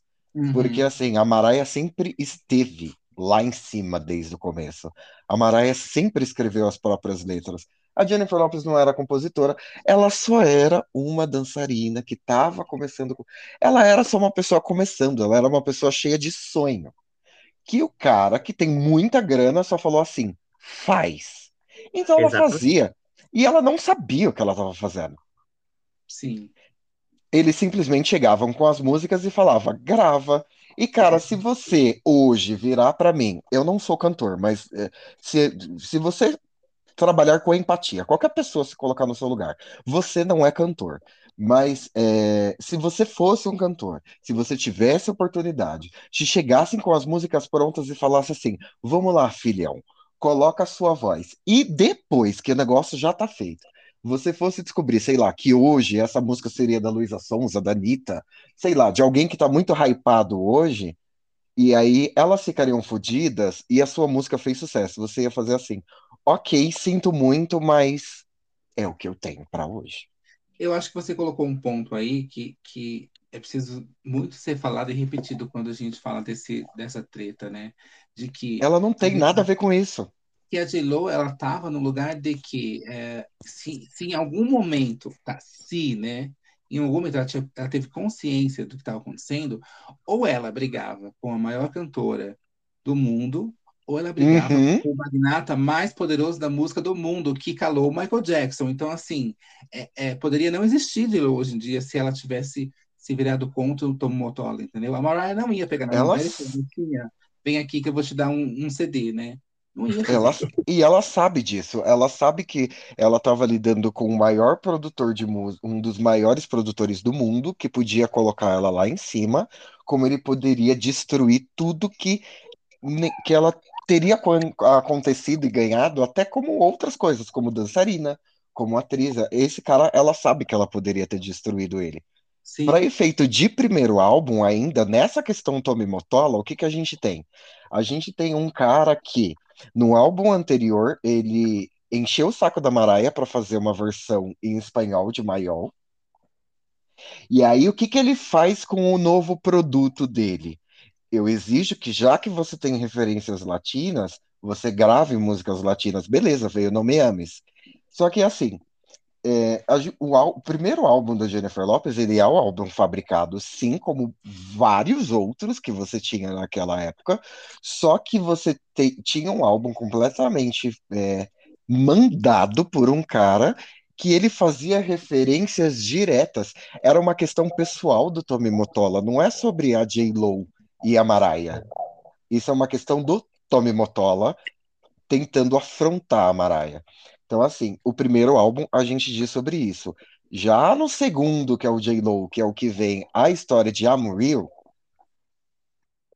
obviamente eu acho que a gente não vai ter fã da Mariah escutando esse podcast até esse momento, que a gente vai estar tá falando disso. Mas se alguma hora eles escutarem esse corte, uma das coisas que é irritante para nós, que eu, eu também me incluo, fãs da Mariah que não conseguem abrir a cabeça e olhar por esse lado, a bendita e maldita música que houve o, o roubo de sample é a música que não fez sucesso.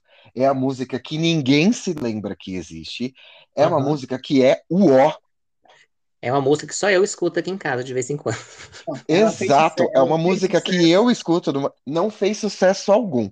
O que que acontece? O que as pessoas não sabem, para quem estiver escutando esse podcast e não entender do que eu tô falando agora, é o seguinte: a, a Jennifer Lopez e, e, lançou o álbum J-Lo, que é a música do ano, do, o álbum do ano 2000, que ele pegou o sample de Loverboy. Lembra que agora há pouco eu disse que a Mariah tinha feito o filme Glitter de 98 para 99? Então esse filme estava feito e ela estava montando a trilha sonora do filme. E na trilha sonora do filme, o sample daquela música, que é o que a gente vê em I'm Real, que é o sample chamado Firecracker, é, é, a, a, a, música Unreal da Jennifer Lopez do álbum J-Lo, que é a música que não fez sucesso. E essa música, ela era toda a base de Loverboy, que graças a Deus foi roubado, porque Loverboy é a minha, minha música favorita da Mariah, e ela é horrorosa. Ele existe a versão original lançada no álbum Rarities agora, ela é horrorosa, mas ok. Aí depois a Mariah, só que assim, para época, Vamos pensar na Mariah. Ela fez. Da Mariah e fala assim: vocês tá, estão brigando por isso. Vocês estão brigando por isso. É horrorosa aquela versão Firecracker, a Firecracker. É horrível, tenebrosa aquela versão. Porque Sejamos. Música, eu não sei, eu cheguei a ouvir essa versão oficial no, aquele, naquele álbum que ela lançou. Parece é que o, lá, o sample só tá colocado ali e apertou o play para rodar simultaneamente até a música acabar. Sim, é horrível. É, e aí, o, o que, que a Mariah Carey teve que fazer? Só que aí, vamos pensar naquela época, tirando a nossa opinião, que a música ficou horrorosa, é, tava horrorosa, mas aí a, era a música central dela, era o carro-chefe, era o carro do filme. O Tommy Mottola, ele destruiu todo o projeto. Ele colocou em, em, em choque. E aí, o que que ela faz? Simplesmente alguém chega, alguém, eu consigo imaginar a cena, alguém chegando com o álbum de Jennifer Lopes, pula a primeira música e faz assim, sabe a Jennifer Lopes que o Tommy Motola tá colocando contra você o tempo inteiro? Ah, olha a segunda música do álbum dela.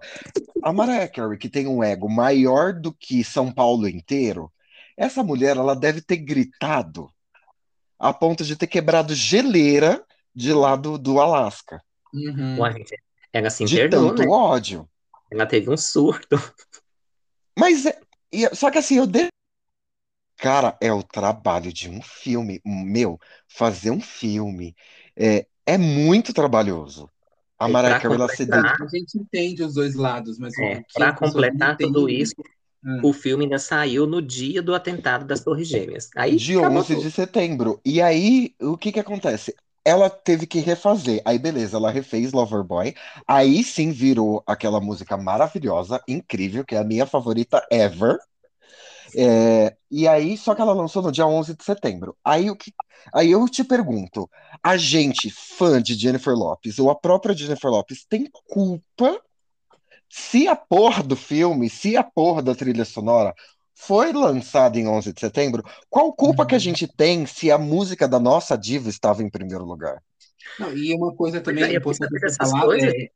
bem para que... frente, bem anos depois que eu fui me atentar nesse, nessas coisas. Sim, Porque na época a gente está falando aqui também é, de uma re relação das duas que estão vendendo para nós, né?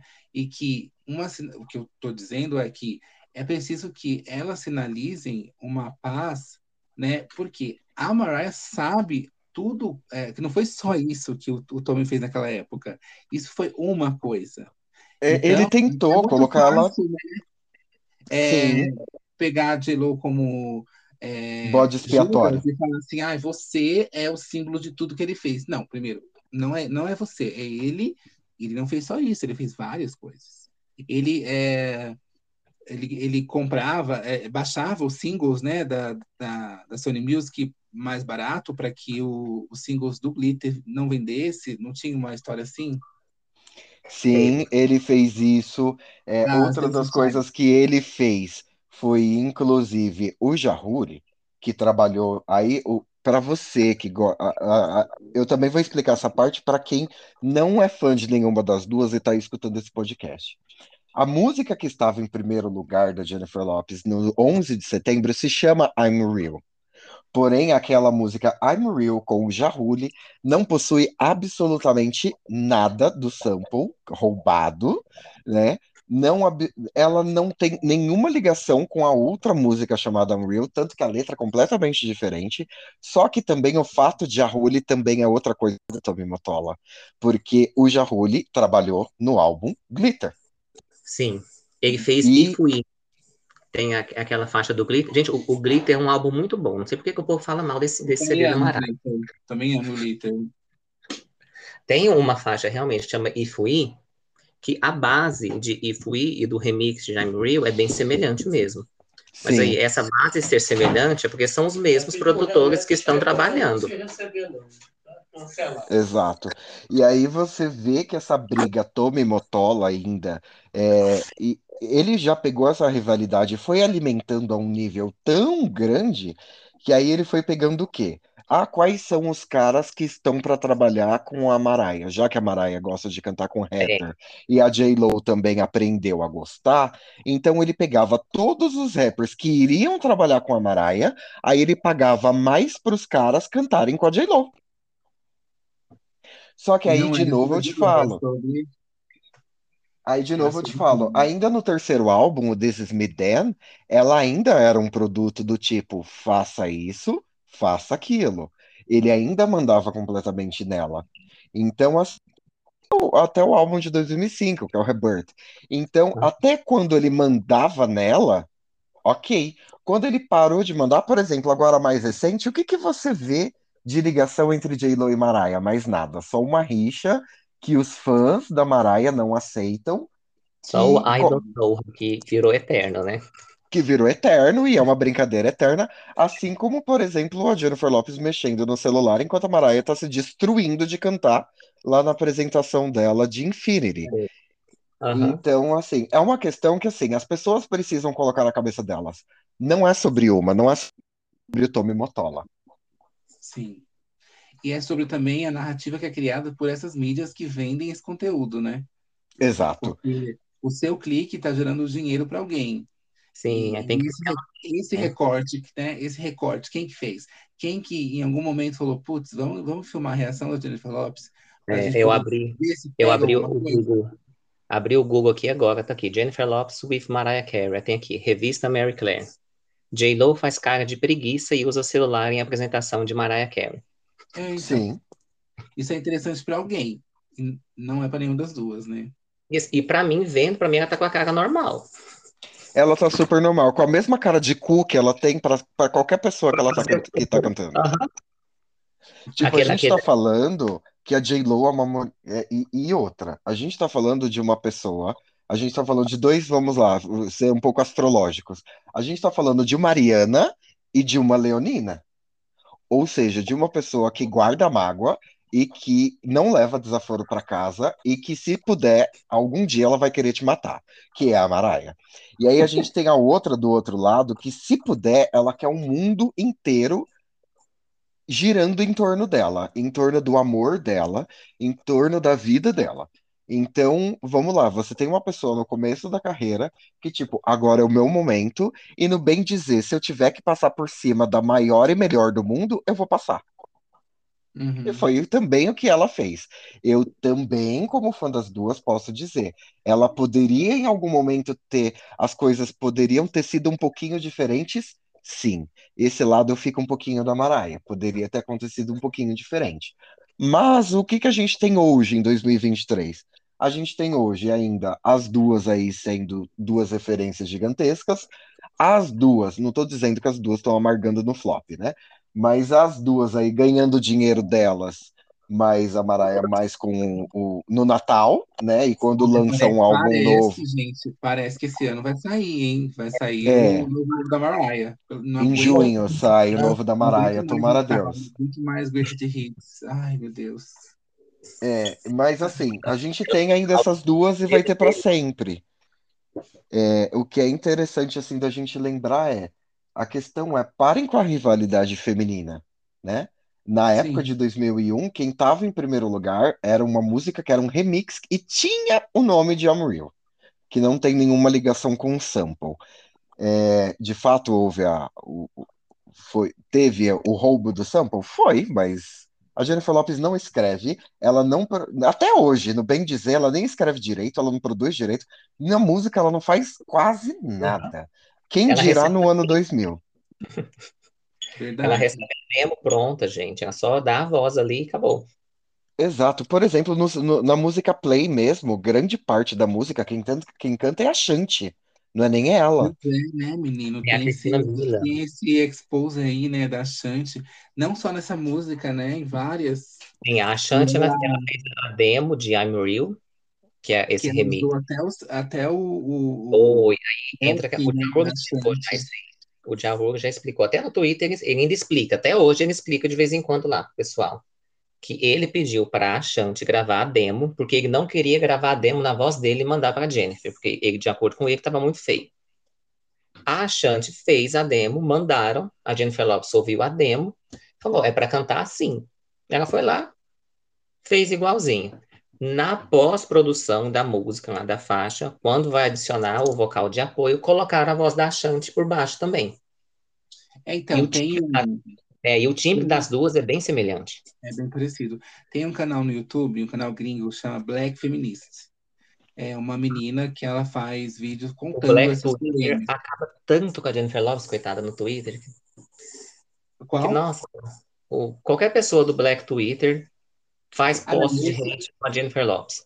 é, esse é um canal do, do YouTube só, ela é americana e o nome é Black Feminist. Fe- fe- Aham. Feminist, né? E aí ela conta que não só o, o backing da Chance ela usou, como usou também, é, assim, né, entre aspas, gente, roubou ou quis roubar músicas da Cassie. Vocês lembram da Cassie? Quem que é a Cassie? A Cassie é uma que ela é a cara da. Ai, de uma das Kardashians. Ela é a cara da, daquela que é mais sem graça das Kardashians. Aí eu vou te responder de novo o seguinte: a gente tá falando da Jennifer Lopes no ano 2000, que não escreve, não produz, ela Gente, e isso, não isso, canta. Vamos isso lembrar nos também que ela não 2000, cantava. é, isso nos anos 2000 era muito no comum. vídeo, no vídeo ela É fala que a gravadora é, quis lançar, né, essa. o- é, acho que ela era da mesma gravadora, eu não lembro. E gostou da música, e aí pediu para a Jennifer Lopez fazer uma versão, e a J-Lo fez. E aí, para ele, ele- eles não lançarem a música dela na voz da J-Lo, ela lançou, ela vazou a música e ela lançou essa música. Ah, isso foi no Então, caso antes dela lançar Get Right, né? foi. Então, Eu, é, sinceramente, eu, eu acho, eu acho essa história bem fique. Eu não Não, acredito, eu só vi isso no Wikipedia. a profundidade da, da questão de que existia um comando ali e o comando não era da Jennifer Lopes, você começa a ver essas histórias de outro lado, né? É como você está numa empresa, né? Se, Exato. se você é promovido, seu melhor amigo que trabalha mais que você não, é, você precisa comer também. Você não vai falar assim, eu não vou trabalhar mais para você poder, né? Colocar ele no lugar, ou nem colocar nenhum dos dois, né? Infelizmente, a gente tem que lutar por justiça. Mas eu não posso também perder tudo, né? Exato. E aí a gente está falando, é, quando essa questão de, de roubo de sample também, a mesma coisa que eles falam da questão do what, right e tudo mais, é, cara, você É, tá falando de uma pessoa que senta no estúdio e ela faz assim, quais músicas temos? Aí eles pegam uma, uma porção de 30 músicas, joga na mão dela e ela fala, eu vou colocar minha voz aqui, aqui, aqui, e é isso que eu vou fazer. E, e é isso. A gente tá falando de uma pessoa que mas naquela época era um robô e que mal Uhum. sabia cantar. Porque, convenhamos, a Jennifer Lopez tem voz depois de Dance Again pra cá. Naquela época ela nem cantava direito. É, Então, essa do, assim, do, do Usher com Get Right, eu não tiro a razão dele, não. Porque, ele, sim, gente, ele trabalhou na música, não do jeito que a música estava com a Jennifer. Mas ele tinha trabalhado com o, o Harrison, que era o produtor da época lá, que faz- fazia música para todo mundo, pro Usher, pra Beyoncé, pra um monte de gente. E ele tinha trabalhado numa versão dele de Get Right para estar no álbum Confession, só que essa faixa acabou ficando de fora. Aí, para não perder a faixa, o que, que o produtor fez? Já que o Usher não lançou e a Jennifer Lopez está procurando um single novo para lançar, vamos passar essa para Jennifer Lopez. mostrou para Jennifer Lopes a música, bom, vamos gravar. A letra é totalmente diferente da que o Usher tinha composto. Mas Uhum. quando lançou, o Usher ouviu e falou: Uai, pera, eu trabalhei nessa música, então eu tenho que ser acreditado. Sim. Tanto que de- A dos criação, próximos. né? É, e depois acrescentaram ele lá nos créditos de composição, mesmo com a letra sendo totalmente diferente. Tem inclusive a versão dele no YouTube, ainda tem, se você procurar, você acha. Eles até juntaram as músicas da, da Jennifer com a dele. É, a, a Black Feminista ela fala também desse produtor que ele realmente fazia isso, né? Ele produzia para um monte de gente e aí ele ia dando as músicas para os outros sem a outra pessoa saber. E quando via, Eles não vão perder a música se, o- se a pessoa não lançar no álbum, eles não vão perder porque eles perdem dinheiro. Exato. E aí, só que o que que, é, o que que a gente tem no final das contas? A gente tem mídia que joga que é como Sim. se ela fizesse isso de propósito. Como se a J-Lo chegasse e falasse, eu quero fazer Pois isso, eu é. quero roubar isso. Isso é, É muito como- engraçado. Então, eles dão um poder para Jennifer Lopes assim de fazer as coisas que ninguém tem. que ela não tinha. Tipo assim, ela, ela vai, vai lá no estúdio de outra pessoa, ouve o que a pessoa está gravando, fala, eu quero isso, então tira dela. Cria toda É. uma fic, né?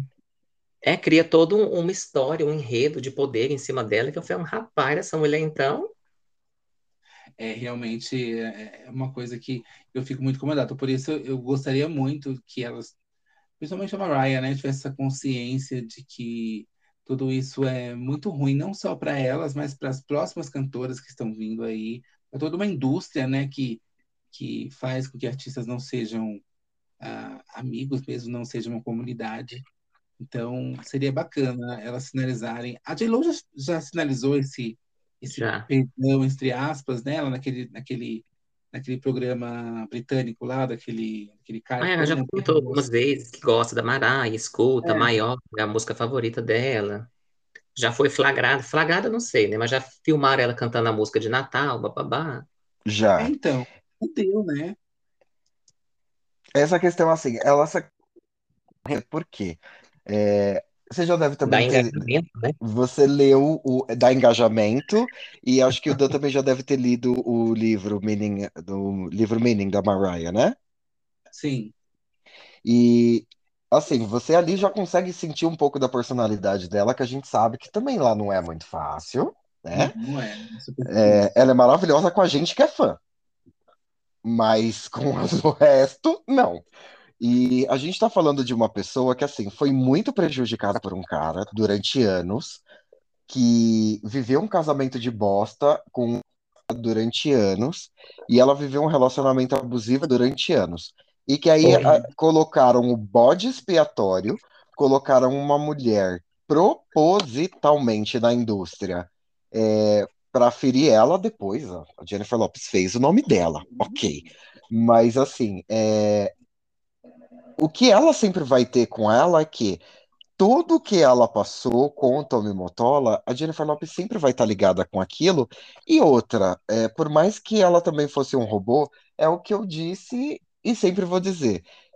Alguma coisinha poderia ter sido mais amena, alguma coisinha poderia sim não ter acontecido, né? Mas a gente não vai estar lá para saber.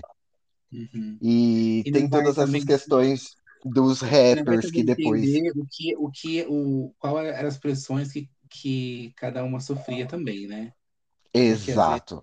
Às Exatamente, né? vezes, não é, muita coisa pode é, não ter acontecido de fato, mas existiu toda uma fique criada na cabeça das duas para que existissem ações para que realizassem isso de fato, né? Vocês entendem o que eu, tô dizendo? De Sim, que- total. A Total. J.Lo falou algo de você, não vejo- falou.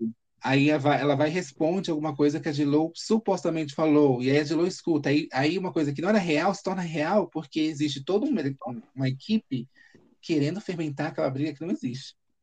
Exato. É a mesma questão de, por exemplo, quando em, em- quando ficou muito uma vez ela tenha discutido com a Shakira. Nunca. Mas e mesmo antes do, do, do Super Bowl, já existia essa rivalidade que era uma rivalidade que já existia entre fã, mas É. que elas nunca nem, é, nem eram próximas.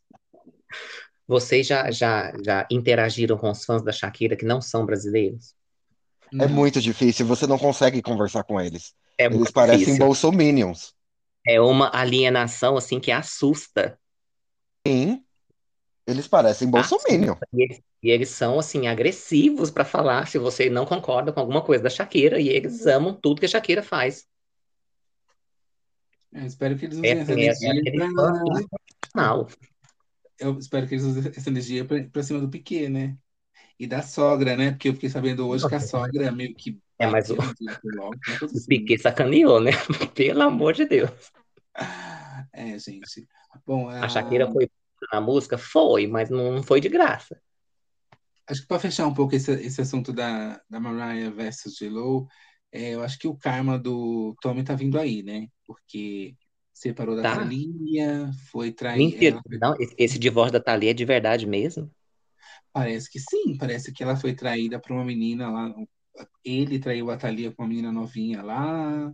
E gente, que a Thalia e ele estão tentando abafar, né? Para que eu vi numa, eu vi na, na Televisa, Televisa num programa de fofoca da Televisa Ah. eles falando. Então, se tá na Televisa, se tá na internet, tá na internet é. Falando da Thalia, ela vai lançar CD Eu- esse mês, tá? Tem. é, não, é que eu vi na Televisa e a Televisa, por já ter sido uma casa que que empregou a Thalia, eu acho que elas- eles não iam falar uma coisa que denegrisse a imagem dela, né? Mas sim de um fato que tá todo mundo falando, né? Então, Exato. Procurem aí no YouTube que tem o, esse programa de fofoca aí da Televisa tem. falando é, dessa separação aí, separaram mesmo e tudo mais. Então, talvez o karma venha aí dele, né? Porque ela vai falar. Em algum momento ela vai falar. Uma das coisas que eu, eu tenho um achismo, é um achismo assim meu, assim, fique minha. Eu acho que existe alguma coisa em contrato de que a Jennifer Lopez tem que manter a bico dela calado. Ah, é, o tal dos. Tudo o que aconteceu enquanto gravadora o contrato dela. Porque ela nunca fala nada, deve é Sigilo, né?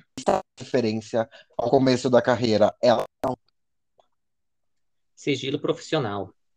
de sigilo. Eu acho É. que tem algum contrato muito fodido entre ela e o Tommy de sigilo de tudo o que aconteceu.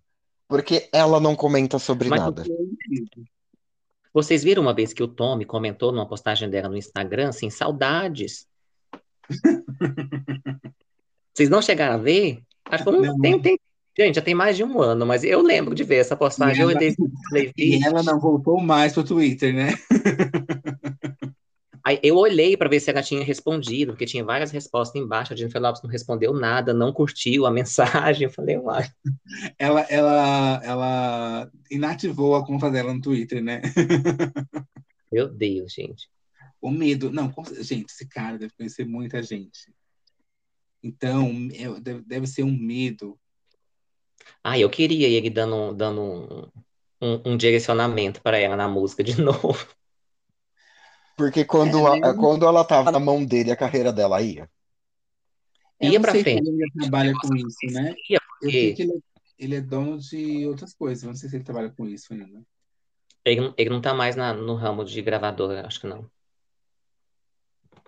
Bom, gente, mas a gente está com uma- um mercado enorme aí, é, latino, né? Acho que profissionais não faltam para Jennifer Lopez buscar e, e ter uma nova direção na carreira. Eu acho que não precisa do Tom, não, né?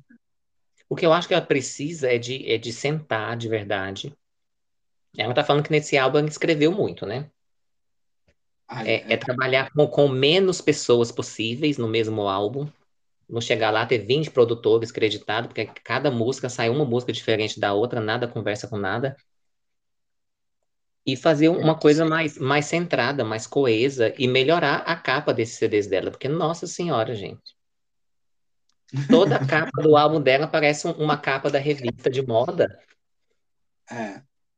Ela pega bota- o chute e, e põe, né? Apesar que É. eu acho o chute de... pesquisa algumas coisas, alguns conceitos, tipo a Beyoncé faz e faz uma capa retratando algum tipo de obra, alguma coisa assim, para dar margem para o povo comentar. Falta uma curadoria aí, né? Falta, agora só tá lá com, com o vestido da moda, numa posição mais sensual e tal. E... Aquela capa do Love, gente, o que, que é aquilo? Verdade. Opa, É muita sai- informação numa capa só. Muito colorido. no Brasil. Chama o, o, o Bianco lá, o da Anitta lá, o Chama alguém que diferente para dar um direcionamento diferente. trabalha com a Madonna lá, o que Bianco.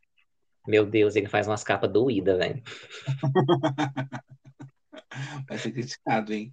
Bom, Ele gente, é isso. É, muito obrigado por vocês terem participado. O papo realmente rendeu muito. É, muito mais do que eu esperava. Deixa o arroba de vocês e as pessoas quiserem seguirem vocês, conversarem sobre J-Lo e tudo mais. Eu que agradeço o convite, é, agradeço também aí a, a, a disponibilidade também de, de vocês, do, do outro fã estar aqui, a gente conseguir trocar uma figurinha junto, foi, foi bem gostoso.